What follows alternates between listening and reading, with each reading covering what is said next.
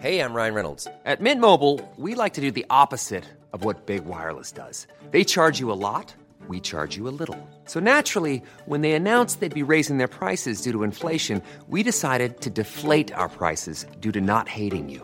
That's right. We're cutting the price of Mint Unlimited from $30 a month to just $15 a month. Give it a try at mintmobile.com slash switch. $45 upfront for three months plus taxes and fees. Promo rate for new customers for limited time. Unlimited more than 40 gigabytes per month. Slows. Full terms at mintmobile.com.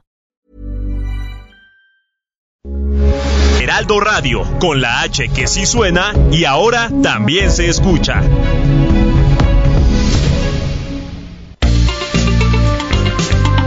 Heraldo Media Group presenta la información y el entretenimiento que usted necesita para estar enterado también en su descanso. Alejandro Sánchez y el informativo Heraldo fin de semana. Por el Heraldo Radio, con la H que sí suena y ahora también se escucha.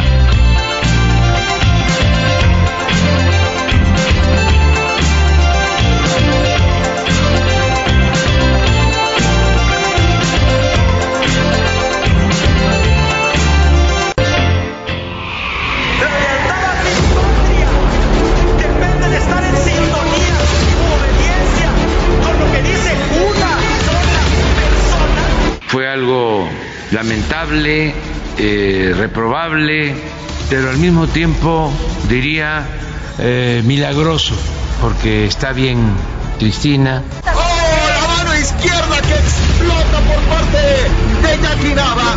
se dice que en el momento en el que pase la Guardia Nacional a las Fuerzas Armadas, se va a hacer violatorio, se va a hacer un violador de derechos humanos. Entonces el primer tema de debate en la Corte es si la propia Corte puede modificar la Constitución. No podemos dejar de mencionar que nos parece preocupante la subordinación con la que pretenden aprobar el día de mañana en esta Cámara la reforma para transitar la Guardia Nacional a la Serena. Es un grave error.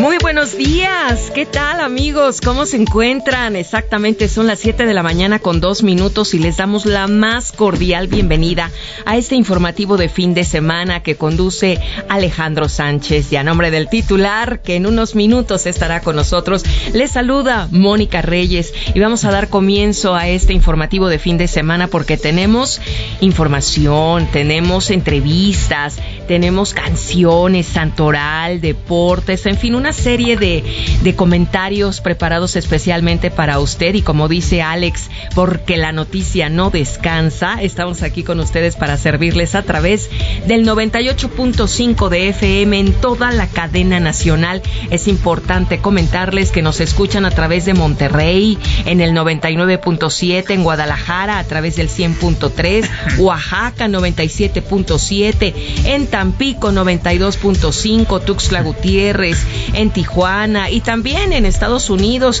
a través de la cadena Now Media Radio en San Antonio, en Chicago, en McAllen, en Brosville, en etcétera. Así es que estamos felices, felices de arrancar este fin de semana con las noticias más importantes, puntuales que ustedes puedan conocer y estar súper bien informados, pero de una manera fácil, de una manera accesible, para que puedan, por supuesto, ejercer su propio juicio. Así es que le damos la bienvenida, como siempre, y también a Robert Martínez, que está aquí con nosotros, pues para atender las llamadas, los WhatsApp, los anuncios, las sugerencias y las preguntitas. ¿Cómo te va, mi querido Robert? Muy buenos días, Moni, y a todo nuestro auditorio. Ya arrancamos con el informativo fin de semana y ahora esperamos que se pongan en contacto con nosotros a través de nuestro número de WhatsApp, que es el 55 91 63 51 19.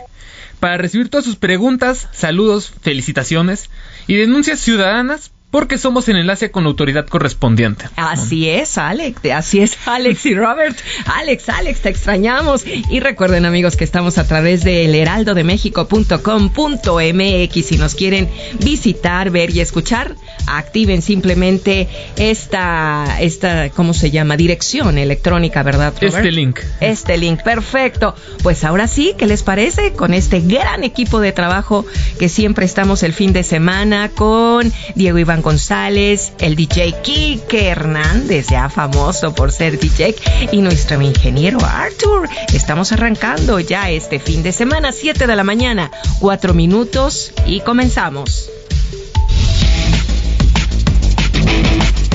En una sesión que se extendió hasta esta madrugada, el Pleno de la Cámara de Diputados aprobó en lo general modificaciones a diversas leyes en materia de Guardia Nacional para que el control operativo y administrativo de la corporación quede a cargo de la Secretaría de la Defensa Nacional.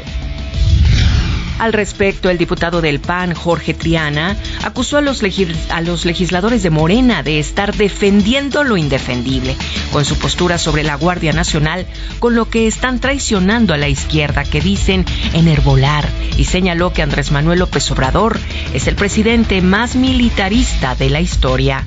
Es el diputado del PAN, Jorge Triana, quien habla al respecto. Y durante su intervención, el diputado de Morena, Mario Carrillo Aguilar, reiteró que es falsa la incorporación de la Guardia Nacional a la Sedena, al señalar que la corporación seguirá adscrita a la Secretaría de Seguridad Ciudadana y acusó a la posición de no leer y recibir línea. Habla al respecto el diputado de Morena, Mario Carrillo Aguilar. Ahí está si leyeron la iniciativa, si leyeron la exposición de motivos, aquí está, en ningún momento se está considerando que la Guardia Nacional sea adscrita a la Secretaría de la Defensa Nacional. Va a seguir siendo y va a seguir estando adscrita a la Secretaría de Seguridad y Protección Ciudadana. Lean, por favor, lean. Es totalmente falso el discurso que ustedes traen, que por cierto se ve que es un posicionamiento mediático que también sobra decir, pues se ve que les dieron link. Y finalmente llegó la resignación a Sabinas, Coahuila. A un mes de la tragedia en la mina de carbol del Pinabete, se retiraron ya las mangueras y las bombas para el rescate de los 10 trabajadores que quedaron atrapados y hoy, hoy sábado, se va a realizar una misa en su honor. El presidente Andrés Manuel López Obrador envió a personajes de otros países que considera luchadores sociales como Evo Morales y Martin Luther King III invitaciones para que asistan a las fiestas patrias de México de este 15 y 16 de septiembre próximos. ¿Y ustedes qué creen? ¿Que se secó el agüehuete de reforma? ¿Por qué este árbol no ha logrado asentarse? Pues a casi tres meses de que fuera colocado, luce sin hojas, con muy mal aspecto, ¿Quieren saber por qué? Más adelante les explicaremos cuál es el estado actual de la de reforma. Y la jefa de gobierno de la Ciudad de México, Claudia Sheinbaum, advirtió que si la Suprema Corte de Justicia de la Nación declara la inconstitucionalidad de la prisión preventiva oficiosa, la capital del país podría verse afectada en materia de seguridad. La Secretaría de Seguridad y Protección Ciudadana de San Luis Potosí informó que una persona fue detenida tras un ataque contra un grupo de soldados en el municipio de Cerritos, lo que derivó en una balacera la noche de este viernes. Y bueno, pues hoy caballeros, es su día. ¿Les gusta arreglarse? ¿Les gusta acomodarse esa barbita y el bigote y el cabello? Pues hoy es el día del barbero. Aquí en el país hay más de 250 mil negocios de este tipo. Se trata de una moda que llegó hace seis años y que parece de verdad, ¿eh? No detenerse. En cada esquina hay una barbería. Más adelante veremos todo lo que implica este boom en el cuidado de los hombres. Y a propósito de barberías, cuatro personas murieron y otras dos resultaron heridas tras un ataque dentro de un establecimiento de este tipo en Coacalco, en el Estado de México, en lo que se presume fue un ajuste de cuentas entre narcomenudistas de la zona. Sergio Mayer Bretón, ex cantante de Garibaldi, actor, productor, empresario, que se forjó desde abajo gracias a la guía de buenos padres y a su tenacidad propia, se quebró frente a nuestros micrófonos al recordar la visita que hizo con su esposa Isabela Camil a la casa de la, a la, casa de la calle de Trinidad. Esto es en Iztapalapa, en la que dice vivió de niño. Y también contó cómo supo que era la migra cuando su padre tenía que burlar en Estados Unidos a los agentes migratorios hasta que finalmente él y su familia fueron deportados. Esto y más nos va a compartir en una charla que sostuvimos con él en su casa de la Ciudad de México. Así es que no se pierdan el informativo fin de semana, porque recuerden que de 8 a 10 de la mañana, Alex Sánchez estará en televisión, Heraldo Televisión, a través del canal 8. Y en información internacional, miles de personas despidieron este sábado en Moscú al último dirigente de la Unión Soviética, Mikhail Gorbachev, quien falleció el pasado martes a los 91 años allá en la capital rusa. La Policía Nacional de Colombia informó que siete policías fueron asesinados este viernes en una emboscada perpetrada en una zona rural del departamento del Huila. Esto es en el suroeste del país cafetalero, lo que fue calificado por el presidente Gustavo Petro como un claro saboteo a la paz total.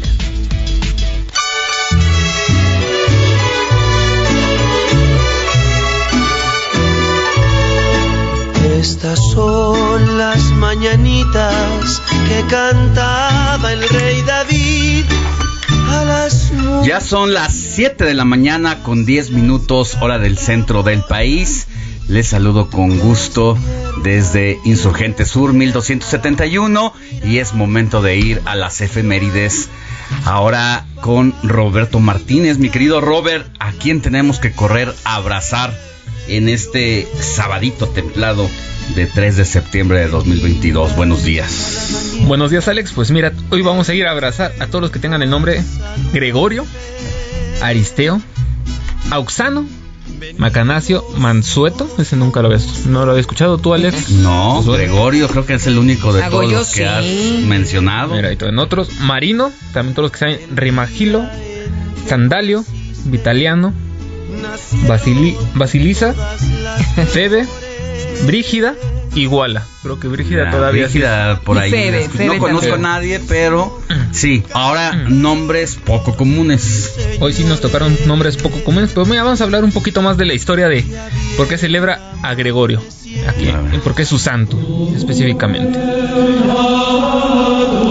Hoy la Iglesia Católica celebra a San Gregorio, quien dijo alguna vez, donde el amor existe, se obran grandes cosas. San Gregorio fue el sexagésimo cuarto papa de la Iglesia Católica. Forma parte del grupo de los padres de la Iglesia Latina y se le cuenta entre los doctores de la Iglesia.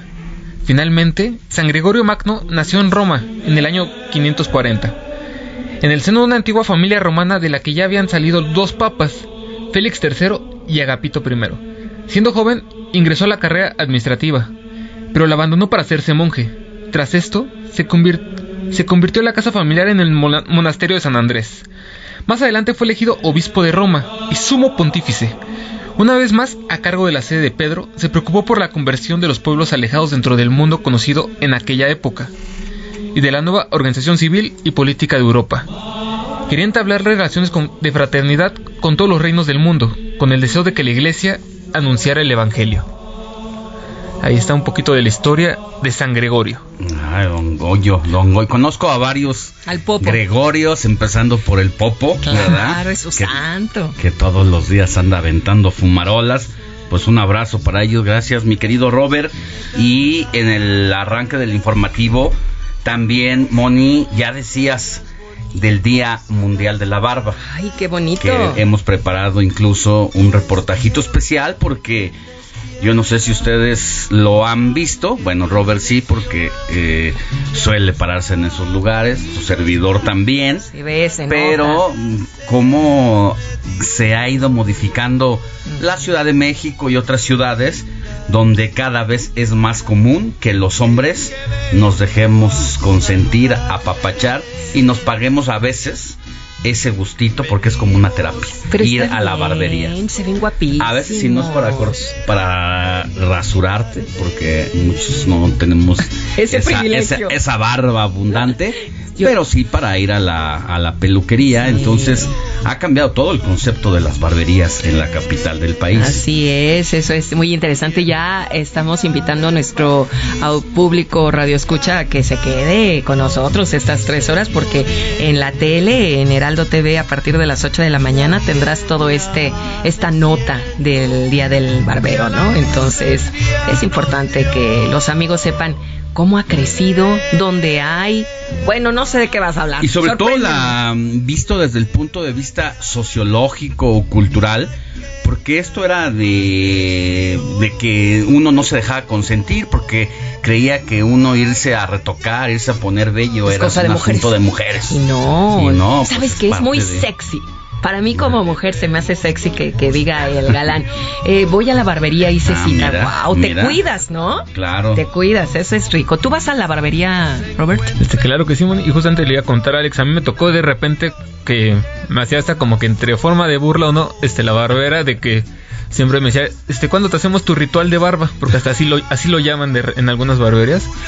Le digo, no, es que pues ¿de dónde? Si no tengo tres pelitos, cuatro. O sea, no, es que tan solo el ritual de barba no solamente es para los que tienen la Claro. barba y el bigote, sino que también es para cuidarte la piel, Así como que me trata de explicar que Sí, no sí, solamente es ese cuidado de, de Bueno, la barba. además es parte de su negocio.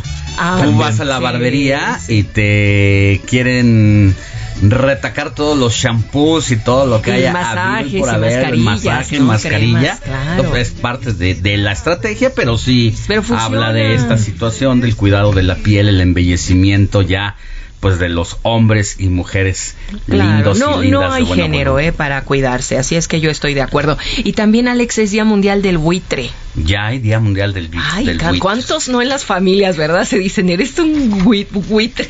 Sí, ¿no? Como que nada más es como aquella persona que está cazando la carroña, ¿no? Pues como el ave de rapiña, ¿no? Entonces también es Día Mundial del Buitre. Y bueno, pues eh, lo cierto es que este pájaro de extraña belleza es uno de los más amenazados a nivel mundial. También eso hay que platicarlo.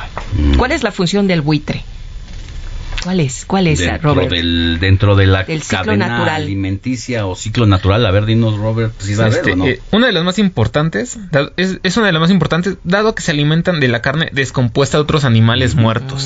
Es lo que decíamos. Mm. ¿Y sirve? ¿Para qué sirve esto? Y es justamente lo es la, también lo que voy a llevar. Este muchas gracias. Este, muy sencillo, al alimentarse cuerpos putrefactos evitan la propagación de epidemias producto de esa descomposición. Por ejemplo, la horrible peste negra que ocurrió en- por toda Europa durante la Edad Media. De nada más. Lo La vida es perfecta. Ah, no, definitivamente. Solo hay que seguir las leyes. Así es. Y Cada uno cumple una función. todo, Sí. todo cumple una función y a veces nos, a nosotros nos da por alterar esas funciones y luego el mundo nos está cobrando la factura. Luego nos preguntamos, ¿pero por qué está pasando esto? ¿Por qué, Bueno, verdad? pues Porque el porque somos planeta depredadores por naturaleza. nos trata mal, pues nosotros Así comenzamos. es, nos Ujú. cobra la factura. Así es, así las 7 de la mañana con 17, 17 minutos hora del centro del país. Seguimos con más información. El informativo fin de semana también está en Twitter. Síguenos en arroba fin de semana HMX.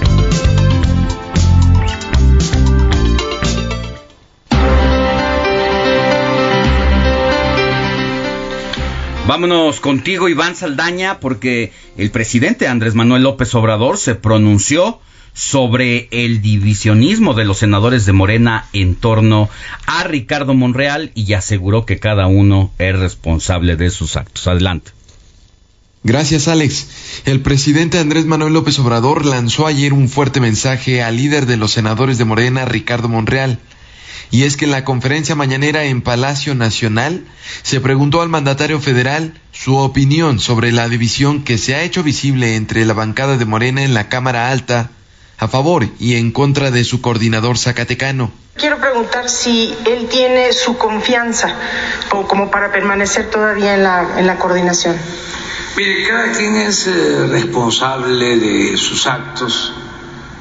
En el caso de nuestra postura, es eh, garantizar la libertad, que todos los ciudadanos puedan manifestarse con absoluta libertad y garantizar, ayer lo dije, el derecho a disentir. Eso es propio de una democracia. Yo no eh, intervengo en asuntos de otros poderes. También se preguntó al presidente de la República qué opina sobre el presunto pacto de Ricardo Monreal con la oposición que dio a conocer el senador panista Damián Cepeda. Y es que supuestamente el morenista se comprometió a evitar la aprobación de las iniciativas presidenciales de la Guardia Nacional y también la electoral a cambio de que los senadores de los partidos como el PAN lo respaldaran para la presidencia de la mesa directiva del Senado de la República. O sea, no lo creo. ¿No cree que Monreal haya hecho ese pacto? No creo y además, si lo hizo, no creo que le hagan caso. Los senadores de Morena. Los senadores en general. López Obrador reconoció que espera que su iniciativa de integrar la Guardia Nacional a la Sedena sea aprobada por ambas cámaras del Congreso antes del 16 de septiembre, día del desfile militar. Y es algo que yo voy a defender, pero como lo estoy haciendo ahora. Ayer también lo planteé. No es autoritarismo, no es militarizar, es cuidar que la Guardia Nacional no se corrompa. Alex, en el Heraldo de México publicamos el 11 de agosto pasado que durante la reunión del Gabinete de Seguridad en Palacio Nacional, el presidente López Obrador aprobó que el próximo desfile militar sea dedicado a la Guardia Nacional y de manera simbólica la secretaria de Seguridad Rosa Isela Rodríguez haga la entrega de la institución a la Secretaría de la Defensa Nacional. Hasta aquí mi reporte. Gracias, Iván Saldaña. Comparte tus comentarios y denuncias en el WhatsApp del informativo fin de semana. Escríbenos o envíanos un mensaje de voz al 55 91 63 51 19.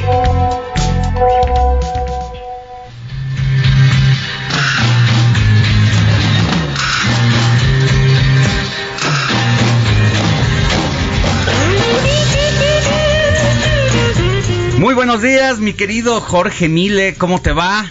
Ya nos tienes lo mejor de la jornada deportiva de este fin de semana. Así es, mi querido Alex, ¿cómo anda? ¿Todo bien? Todo bien, gracias. Tú dime, ¿con qué empezamos? ¿Con el Cruz Azul y su Cruz Azuleada o con Serena Williams? Vámonos con Cruz Azul y la Cruz Azuleada de una vez. te gusta, te gusta, bien. Vamos, vamos con el Cruz Azul. Una nueva historia y usted seguramente ya conoce el final. Con un hombre más sobre la cancha desde el minuto 3, 4 próximamente, eh, prácticamente, los eh, de Cruz Azul enfrentaron al conjunto de los Bravos de Ciudad Juárez allá en Ciudad Juárez. Ganaban 2 por 0 con goles de Estrada, con un penal y de Carneiro. Ahí parecía todo tranquilo. Imagínate, ¿no? Vas ganando con eh, un jugador más sobre el terreno de juego durante prácticamente todo el partido, pero es Cruz Azul, es Cruz Azul. Y al minuto 86, ¿qué creen? Ahí empezó todo. El maleficio. Ya sabes, todos esos fantasmas de aquella final contra el América y de tantos y tantos ejemplos del eh, bonito verbo cruzazulear, pues aparecieron, sí, exacto, con otra cruzazuleada Lascano, de cabeza ponía el 2 por 1 al minuto 86. 86. Es nada más manejo de partido, es estar conectado, es no bajar los brazos, pero es Cruz Azul. Ya no pides más, nada más concentración con eso. Nada más. Minuto 86. ¿Cuánto les pagan a estos jugadores profesionales? Ayer eh, se, se manejaba una cifra, imagínate, por un año de el arquero Cruz Azulino de por ahí un millón y medio de dólares.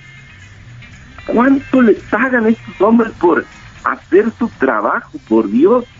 Minuto 86 y empieza el 2 por 1. Y sí, al minuto 90 y el que usted le quiera poner 91, 92, 99, el que usted me diga, penal a favor de los Bravos y Darwin Machis, tómala, hace el 2 por 2, nueva cruz azuleada y el Potro Gutiérrez pues en la conferencia de prensa, obviamente pues que Despotricó. Mi querido George, nos va a cortar la guillotina. ¿Te parece si nos vamos a la pausa y volvemos contigo también para que nos digas todo lo de el retiro de Serena Williams? sí, sí hay que darle tiempo a Serena porque Sí. Gracias. La noticia no descansa. Usted necesita estar bien informado también el fin de semana. Esto es Informativo El Heraldo Fin de Semana. Regresamos.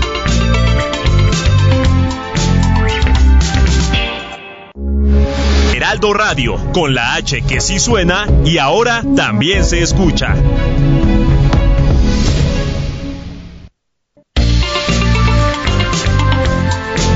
Siga en sintonía con la noticia.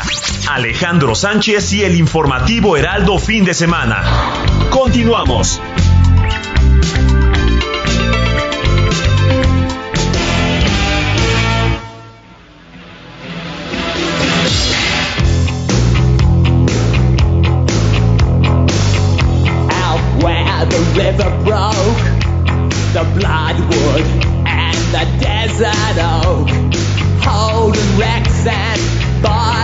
Ya estamos de regreso en el informativo de fin de semana cuando son las 7 de la mañana con 31 minutos y al mismo tiempo estamos de regreso contigo, mi querido Jorge Mile, que nos dejaste entrados con esta información sobre el retiro de la tenista Serena Williams. Serena Williams, ¿cómo está la cosa ahí? No, hombre, pues, es una, una mujer histórica del deporte en todos sus ramos. Eh, la verdad es que eh, tuvimos la oportunidad de, de ver a la más grande tenista del mundo, de la historia.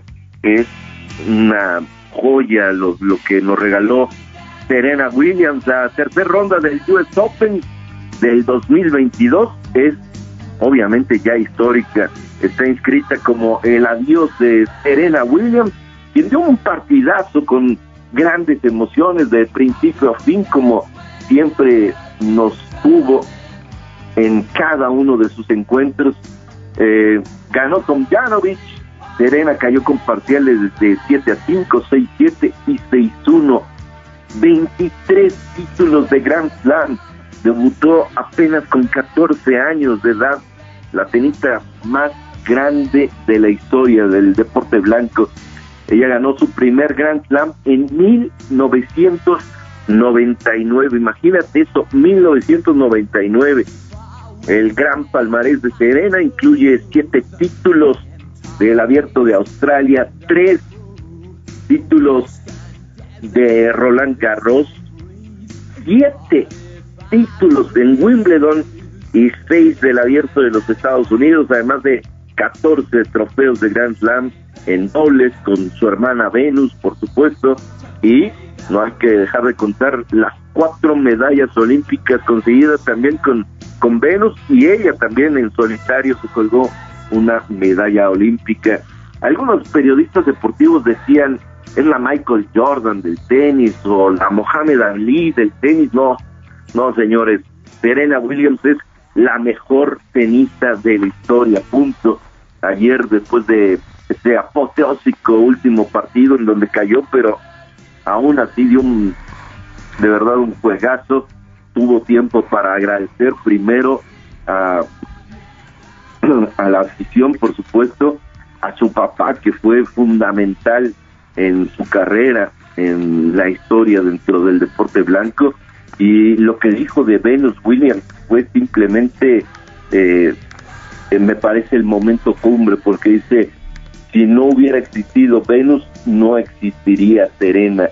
Eh, hablando obviamente de lo que Venus le, le brindó en ejemplo, en eh, siempre estar trabajando al 100%, fue simplemente histórico el partido de ayer de, de Serena Williams, le dice adiós al deporte blanco, pero dejó entrever al final de la entrevista habitual que se le hace a los tenistas y que tenía que suceder obviamente el día de ayer por la noche en, eh, eh, en la pista del Arthur Ashe, en el, con el estadio obviamente repleto, lleno hasta los relojes, eh, le decían, te vamos a extrañar, pero ya le dices adiós al, al tenis y ella dice, bueno, no sé, nunca se sabe, eh, creo que si hubiera empezado antes este año a jugar, creo que eh, tendría mayor ritmo y, y bueno, usted, pues nunca se sabe, ojalá que,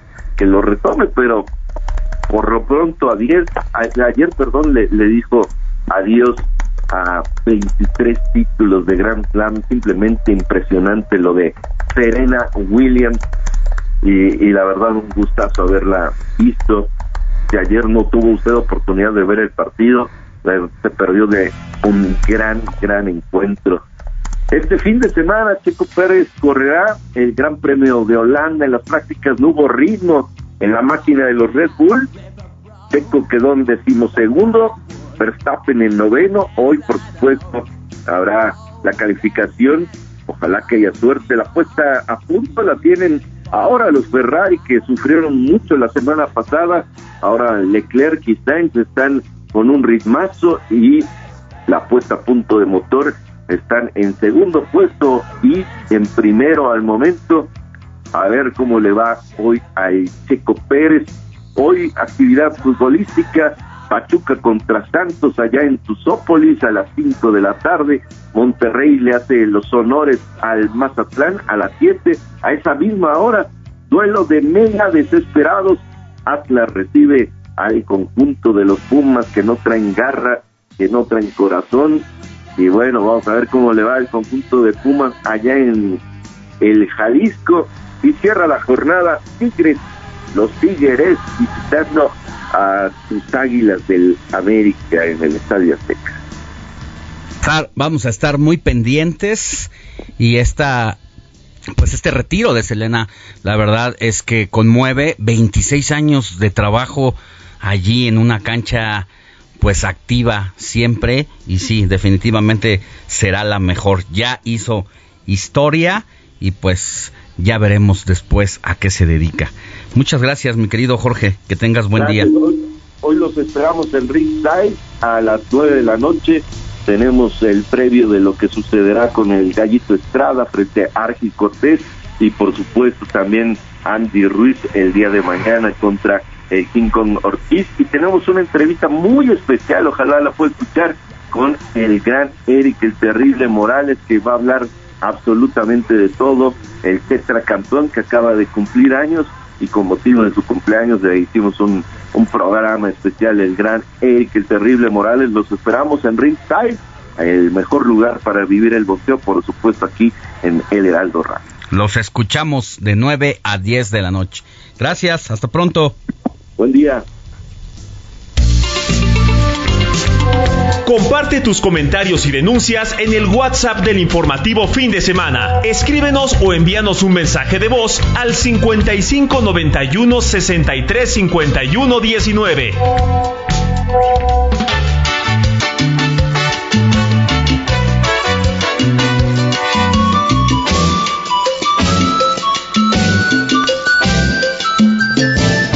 Ayer la vi y yo no supe qué hacer. ¿Cómo la quiero? ¿Cuánto la extraño? Pasarán las horas, morirán los años, pero nunca, nunca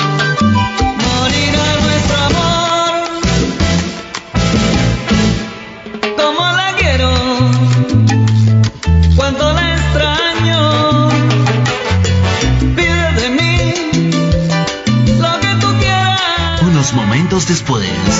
Hazme sentir a tu manera. ¡Ay, wow! 7 de la mañana con 38 minutos, mi querido Héctor Vieira, ya desempacadito de las vacaciones, de regreso aquí a las actividades radiofónicas. ¿Cómo estás? ¿Cómo te fue? ¿Qué tal Alex, Moni, Robert, amigos del auditorio? Pues sí, como bien lo dices, dicen por ahí, no sé si merecidas, pero sí muy necesarias. Diez días que pues tuvimos oportunidad de hacer otras actividades, resolver pendientes. Les he de confesar, no pude salir como tal a algún lado. Pero bueno, al final se cumplieron los objetivos para los que Ya te pedimos estos días. en algunas Bien. cosas. Es correcto, mi querido fue Alex. bien? Bien, afortunadamente. Muy Muy, muy, bien. Y mira muy qué mejor padre. manera que regresar a casa, regresar a lo que tanto amamos, regresar con ustedes. Y pues con algo movidito en materia musical, mi querido Alex, que no se pierda esta tradición de las efemérides y la selección musical. Todo un clásico, ¿no? Lo que estamos escuchando. De todos los tiempos, mi querido Alex, uno de los grandes temas de la salsa y yo creo que mucha gente, la mayoría yo creo que lo ubicamos, incluso a quienes no les gusta la salsa como tal, yo creo que en alguna ocasión han Hemos cantado, bailado este tema. Han bailado Claro y que por sí. supuesto que ubican esta canción. Claro que sí, pero antes de que sigas, yo quiero decir, Alex, que trae nuevo look. Trae nuevo look, Mm, yo lo veo. sí se Tú dices ve. que no saliste a ningún lado, te fuiste a la barbería. Seguro que fuiste. No, de hecho sí, aprovechando que precisamente Ah, claro, hoy es el Día Mundial de la Barba. sexy. Trae pues, un look muy lindo, muy un varonil. pequeño cambio de, de imagen. Vamos a ver cuánto lo aguantamos, porque de hecho no es la primera vez que me dejo como tal la barba, pero vamos, vamos a, Mira, a- a a ti que se intentarlo. te sale bien. Aprovechala. Sí, exactamente. Eh, así que aprovecha. Aprovecha. ¿Qué digo? Ya lo que Pero tenemos. sí entiendo esta sensación de pronto de, de por mucho que te salgas de la regadera y Te bañas, te hayas bañado y todo, el nacimiento incipiente es una cosa eh, incómoda muchas veces si no lo vienes manejando. Sí, sí se siente incómoda la Raro, persona. a veces. exactamente. Sí, sobre todo digo yo, por ejemplo, pues sí, algo que tengo es que sí me crece muy rápido y como dicen por ahí, barba muy cerrada. Ya con algunas canas, he de confesar ahorita que me he estado Ya dando estoy cuenta. pero chocheando bueno. también. El paso de los años, como dice la Sonora Santanera, Dios sí perdona el tiempo, no, pero afortunadamente con el gusto de estar de regreso, eh, pues Ya con veremos, todos ya estos años de vida y pues definitivamente mi querido Alex y Moni y pues qué mejor que darle sabor a esta selección musical, pues Gali Galeano, este tema cómo la quiero, cuánto la extraño. ¿Y por qué lo estamos escuchando, Alex Moni? Porque precisamente un día como hoy, eh, 3 de septiembre, pero de 1991, se estrenó el álbum del que forma parte esta canción, que se titula Fuego en la piel. Eh, te estamos hablando ya de 31 años de este tema, pero que sin lugar a dudas no pasa de moda. Una letra, a comparación de muchos eh, intérpretes de salsa que manejan un, pues una letra más, eh, un poquito más relacionada al sexo. Esta es una letra más emotiva, más, más, más especial. Digo, no porque las otras canciones no sean buenas, pero sí esta canción especialmente tiene un toque de emotividad que creo que a mucha gente nos, nos llega. Y a, a 31 años de haberla lanzado, esto prende, ¿eh? Imagínate en una nada más, de familia o de salón, prende. Hasta como para bailar con la parejita, No, hombre. 31 Y en el gym, ¿no, Robert? En Claro el gym. sí. No, pues, es una canción que, quieras o no, si te anda motivando hasta para hacer cardio, para andar cargando pesas, pero creo que es especialmente para cardio, ese tipo de canciones de salsa, cumbia. A lo que, algo que aprendí un poquito gracias a Alex es este cuando empieza a soltar la cuerda o este andar haciendo cardio, andar entrenando un poquito con salsa, cumbia para empezar a agarrar ritmo. Es algo que, que es muy padre, la verdad. Y en los aerobics también es famoso eh, esta, este tema, ¿eh? Por supuesto, entonces qué mejor manera de empezar y pues 1991, como bien lo dices, muy 31 años. pero- 31 años. Nada más para que se den una idea, yo iba en quinto de primaria. Ay, ya no empieces a hablar de la edad. Ya, ya, por favor. Pero bueno, no- como dicen, no importa la cantidad de años, sino con cuánto los hemos disfrutado mucho. Dije que no iba a hablar mucho, pero ya me estoy picando. Totalmente, mi querida Moni, pues agradecer muchas cosas y pues vamos Bienvenido. a seguir escuchando. Gracias, Moni Alex. Muy bien, gracias. ¿Cómo la quiero? ¿Cuánto la extraño de Gali Galeano de 1991? ¿Qué tal, Súbele, Quique.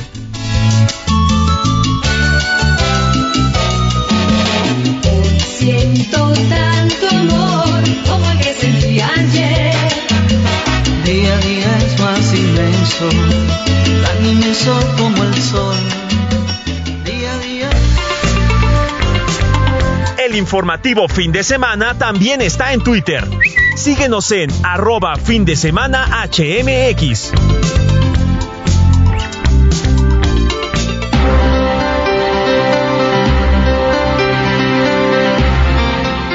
Siete de la mañana con 44 minutos hora del centro del país. Mire, la Secretaría de Movilidad de la Ciudad de México anunció que la renovación del sistema de bicicletas públicas, la Ecobici, fue pausada hasta el 14 de septiembre debido a la escasez de, de chips electrónicos que existe a nivel mundial. Sí, quienes hemos pasado por las principales calles o avenidas de aquí de la Ciudad de México, vimos esta transición tecnológica, pero qué situación, ¿no, mi querido Carlos, que haya escasez de chips electrónicos y uno se pregunta por qué. Muy buenos días. Buenos días, Alex Simoni. Les saludo con gusto a ustedes al auditorio. Y es correcto, la renovación del sistema de bicicletas públicas Ecobici fue pausada hasta el 14 de septiembre debido a la escasez de chips electrónicos que existe a nivel mundial, informó la Secretaría de Movilidad. A través de una tarjeta informativa, la dependencia explicó que para esa fecha los componentes que utilizan esta tecnología ya estarán listos en la capital del país. Esto de acuerdo a lo señalado por el consorcio, consorcio encargado de renovar y expandir el sistema de bicicletas públicas en la capital del país. En este caso, las y los usuarios que se inscribieron en el nuevo sistema desde el 13 de agosto y hasta el 31 de octubre recibirán una bonificación por un mes adicional en su membresía anual para usar las bicicletas negras, mientras que las personas cuyas membresías del sistema rojo caducaron a partir del 26 de julio y en adelante tendrán una extensión en su vigencia hasta el, hasta el programado sistema sin costo adicional. Recordemos, si bien lo comentabas al inicio, Alex, que ya se lleva a cabo esta renovación, principalmente en la alcaldía Benito Juárez, ya vemos estas bicicletas negras y las cicloestaciones en un tono gris y será no solamente en esta alcaldía, sino en la alcaldía Cuauhtémoc y en demarcaciones que normalmente no veíamos la ecobici como lo son Azcapotzalco y como lo es Coyoacán, así es que bueno, pausan un poco esta situación que ha afectado a todas, a todas las industrias y la ecobici no quedó exenta, Alex Simón. Muchas gracias, mi querido Carlos. Vamos a ver si es que no se llega a posponer después de esta fecha anunciada, eh, pues ya la implementación total. Eh, nos decías, eh, ¿sabemos cuántas bicis hay de este servicio en la ciudad?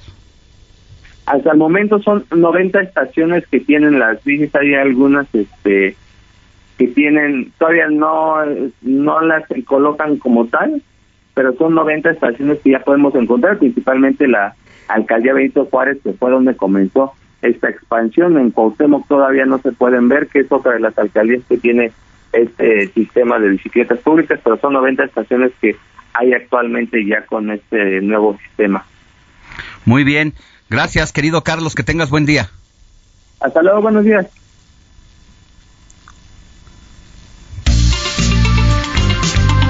El informativo fin de semana también está en Twitter.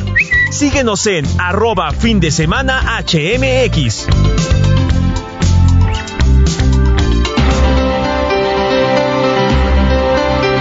Siete de la mañana con 47 minutos hora del centro del país. Moni Reyes, tenemos el WhatsApp ¿Tenemos mensajitos ya? Claro que sí, vamos a dar el número de WhatsApp de nuestro informativo fin de semana. Qué interesante es que nos escriban, nos encanta, nos fascina, nos alegra el día y lo agradecemos. 5591 63 51 19, va de nuevo.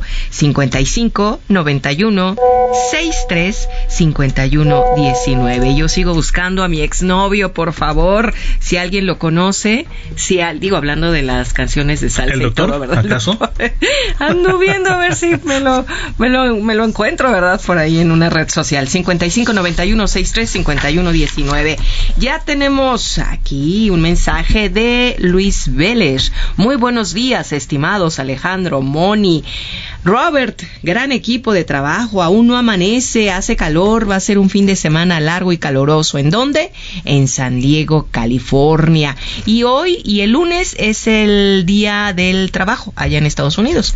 Labor Day, Saludos desde San Diego. Este es el, los saludos que nos manda. Y también tenemos el saludo de Luis García, que nos escribe, fíjate, dos Luises, desde San Juan, San Juanico. Oh, y dice, muchos saludos a todos ustedes. Los felicito por su programa. Me encanta cada fin de semana sintonizar Heraldo Radio. Lo hago a través del www.heraldodemexico.com.mx. Muchas gracias. Saludos. Hola. Hola, hola. Pues ahí está, mi querida Moni. Recuérdanos el WhatsApp, por favor, 55 91 63 51 19. Moni, Alex, no me pierdo su programa todos los fines de semana. Un gran saludo desde Oaxaca. Felicidades, señor Jorge Ramos. Gracias, gracias. Y bueno, pues son las 7 de la mañana, 49 minutos. ¿Y qué tenemos que comentar, mi querido Alex? Algo Mira, muy interesante. Ya casi nos vamos a la, al corte de la primera hora y estaremos enlazándonos al mismo tiempo por Heraldo Televisión en el Valle de México a través del canal 8 Heraldo TV y seguimos también aquí en los micrófonos del informativo de fin de semana. Pero antes de irnos, mira, ayer llamó la atención por dos cosas. eh, una conversación que tuvo eh, Carlos Slim, quien fuera el hombre más rico del mundo. Así es. Hoy sigue siendo un magnate y uno de los más eh, ricos empresarios de América Latina. Y llamó la atención por dos cosas. En la primera, porque regañó a su yerno cuando conversaban con estudiantes. Porque él dice que le inquietaba que estuviera leyendo mensajes mientras él hablaba y contestaba a los alumnos y le distraía. Entonces llamó mucho esa, esa, ese acto y posteriormente también lo que llamó la atención es una propuesta que tiene para eh, la jornada laboral. ¿Cuáles son los datos que dio mi querido Robert y qué es lo que pues llamó la atención del empresariado mexicano sobre todo? Pues mira, Alex, como dices, Carlos Slim, ayer dio mucho de qué hablar en su evento con la Fundación Telmex, donde no solo se metió en la jornada laboral, sino que también habló algo que a lo mejor a muchos estudiantes, a muchos que estamos pasando la etapa de haber term- terminado la universidad, nos pone muy contentos y esperamos que a lo mejor algún día se dé, que él consideró que era irreal que los jóvenes hagan tesis o examen profesional al salir de la universidad, al terminar su licenciatura. Que lo que, que es al- que él algo que esperaría es que al momento de terminar la carrera se haga como en Estados Unidos, que ya te den el título, para así ya poderte incorporar más rápido al mercado laboral y que justamente para si quieres hacer una maestría, un doctorado, en ese caso sí llegar a hacer este la tesis. Ah, mira algo que muchos de repente estamos peleando. te pusiste tú, pero nada más que la ley no es retroactiva, mi querido Robert, así que vete aplicando porque No, que tienes que hacer estamos tu, aplicados, estamos tu tesis, la tienes que hacer. Y esa situación, hay, es- fue muy con- controversial esta propuesta porque hay quien dice, oigan, no, o sea, sí necesitamos la especialización y necesitamos que haya pues eh, una capacitación hasta el final y que solamente obtengas tu licenciatura si demuestras conocimientos. ¿Tú qué piensas, mi querido Héctor? ¿Estás a favor o estás en contra? Pues es una postura, Alex, que puede generar división de opiniones. Hay quienes estamos a favor, bueno, a lo mejor quienes tuvimos la oportunidad sí de titularnos, pero también hay que destacar que puede ser una buena oportunidad tomando en cuenta que en muchas carreras a nivel nacional el porcentaje de titulación es muy bajo en comparación con el, con el número de alumnos que terminan como tal la carrera. No es lo mismo tener el 100% de los créditos pero ya una vez que se empieza a trabajar aún sin titularse, esto lamentablemente para muchos empleadores, Alex, Moni y Robert, eh, pues es como una licenciatura trunca, porque a final de cuentas, eh, si no tienes el título como tal, se te cierra alguna oportunidad, a lo mejor de alguna jefatura, alguna gerencia o simplemente alguna oportunidad laboral, incluso hasta en cuestiones económicas, en cuestión de percepciones, pues también el título, la, la titulación puede ser un factor a considerar para una mejor eh, condición económica. Entonces, interesante lo que plantea el señor Slim, el ingeniero Slim, y bueno, ya sería cuestión de que tanto las universidades públicas, privadas, las autoridades educativas en el país tendrían que hacer ahí un pues un planteamiento y pues ahora sí que adecuaciones para que esto en un momento dado pudiera hacerse posible. Quizá y lo sabemos, es un proceso que llevaría tiempo, no es en cuestión de que el próximo ciclo escolar, el próximo semestre, pero bueno, a lo mejor en el mediano plazo que esto pudiera ser una realidad. Pero ojalá las empresas sí dieran chamba a los chavos que egresan, porque finalmente siempre están pidiendo Ese es todo un experiencia. Es todo un dilema. Digo, yo en lo personal mm, no, no estoy de acuerdo, porque a mí me costó mi trabajo un año hacer la tesis, ¿no? Pero bueno, vamos con la modernidad, vamos fluyendo, no está mal, no pero está mal. sí Hay tiene que, haber estudiarlo un- mucho. sí tiene que haber rigor en cuanto a más requisitos diferentes. a la preparación académica y la pues ya eh, el acercamiento al campo laboral. Bueno, pues vámonos a una pausa. Gracias, Héctor. Nos vamos. Gracias. Moni. Gracias. Robert, Nos nos, vamos a la tele. nos escuchamos por aquí y también, si quiere vernos por televisión, préndale al 8 de canal abierto o en las distintas cableras del país. Pausa. Ayer la vi y yo no supe qué hacer. ¿Cómo la quiero?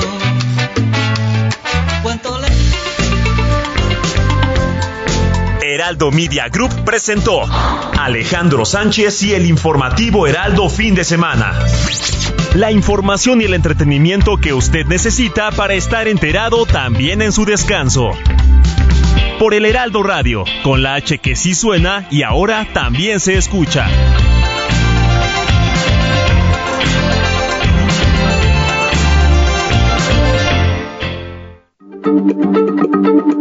Heraldo Radio, la H se lee, se comparte, se ve y ahora también se escucha.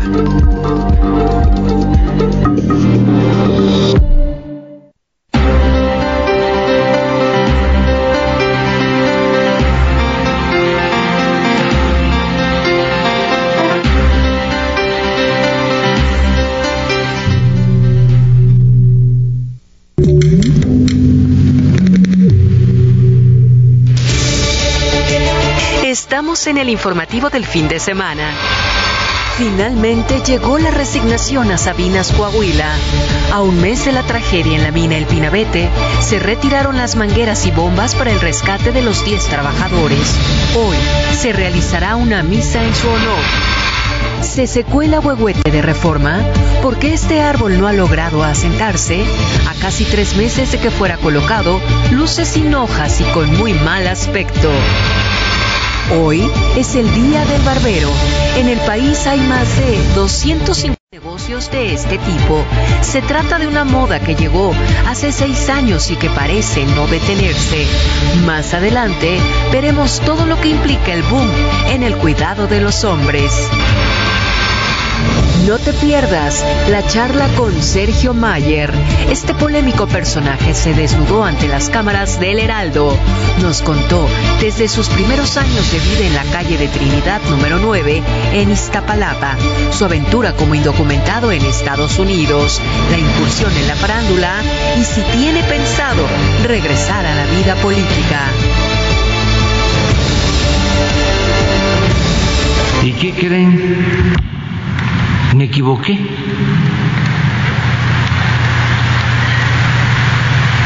Porque hice propuestas,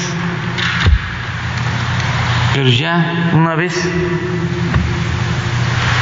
que propuse, ya eh, por el cargo o porque cambiaron de parecer, ya no están pensando en el proyecto de transformación y en hacer justicia. Ya eh, actúan más en función de los mecanismos jurídicos.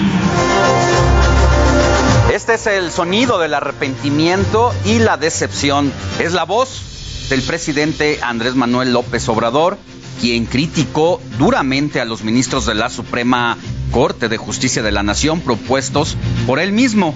El mandatario afirmó que Juan Luis González, Yasmín Esquivel, Margarita Ríos y Loreta Ortiz se olvidaron de defender el proyecto de transformación y la justicia.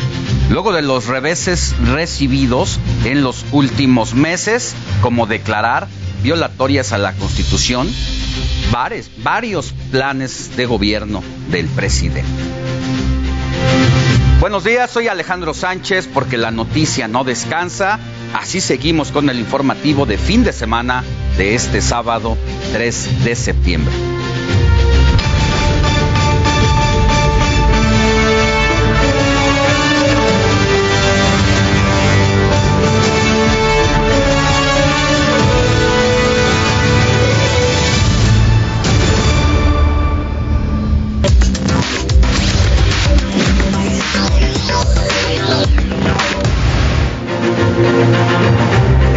Entrante, es decir, pasado mañana, va a ser clave para la relación entre el presidente López Obrador y la Suprema Corte de Justicia de la Nación por la discusión en torno a la prisión preventiva que tiene en vilo al Ejecutivo Federal, ya que existe una alta posibilidad de declararla como inconstitucional, lo cual fue considerado como gravísimo por López Obrador, ya que el día de hoy existen 92 mil detenidos que podrían quedar en libertad. Eso es lo que dice el presidente. Sin embargo, hay otras opiniones que dicen contrariamente a todo lo que piensa el presidente, de que se puede crear y fortalecer un poder ejecutivo autoritario.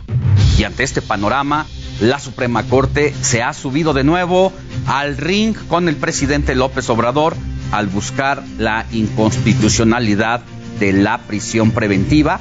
Por una parte, en la esquina del presidente está el presidente ministro Arturo Saldívar eh, y que argumentó que se viola la presunción de inocencia, afecta el debido proceso y también priva de libertad a las personas, señalando que es utilizada de manera desproporcionada y automática, además de que afecta a los más vulnerables e incumple los tratados internacionales. Mientras tanto, en la esquina opuesta, López Obrador ha señalado que esta figura es necesaria para la seguridad pública, además de que ha mencionado la existencia en la corrupción en el Poder Judicial y que la prisión preventiva es necesaria para evitar la impunidad y la corrupción en el país. Debido a estas constantes peleas, el romance que alguna vez hubo entre el Poder Ejecutivo y el Judicial se ha ido acabando y es que no le ha ido nada bien al presidente de la República porque desde que se invalidó su idea para ampliar dos años el mandato de Arturo Saldívar, ha tenido otros descalabros amorosos, entre estos dos poderes, entre estos dos poderes que sigue esta confrontación, pues ha sido la declaratoria inconstitucional para que el Poder Ejecutivo pueda elegir el destino de los ahorros, algo que no sucedió. Otro revés fue la negativa para crear el padrón de usuarios de telefonía celular y también se echó abajo el decreto para ocultar información sobre obras de primer nivel con el pretexto de seguridad nacional, además de tumbar la reforma que promovió Morena para prohibir al Tribunal Electoral revisar decisiones internas del Congreso. El más reciente fue al invalidar recientemente las reformas a la Ley Federal de Radio y Televisión que obliga a los periodistas a diferenciar entre información y opinión en los medios electrónicos.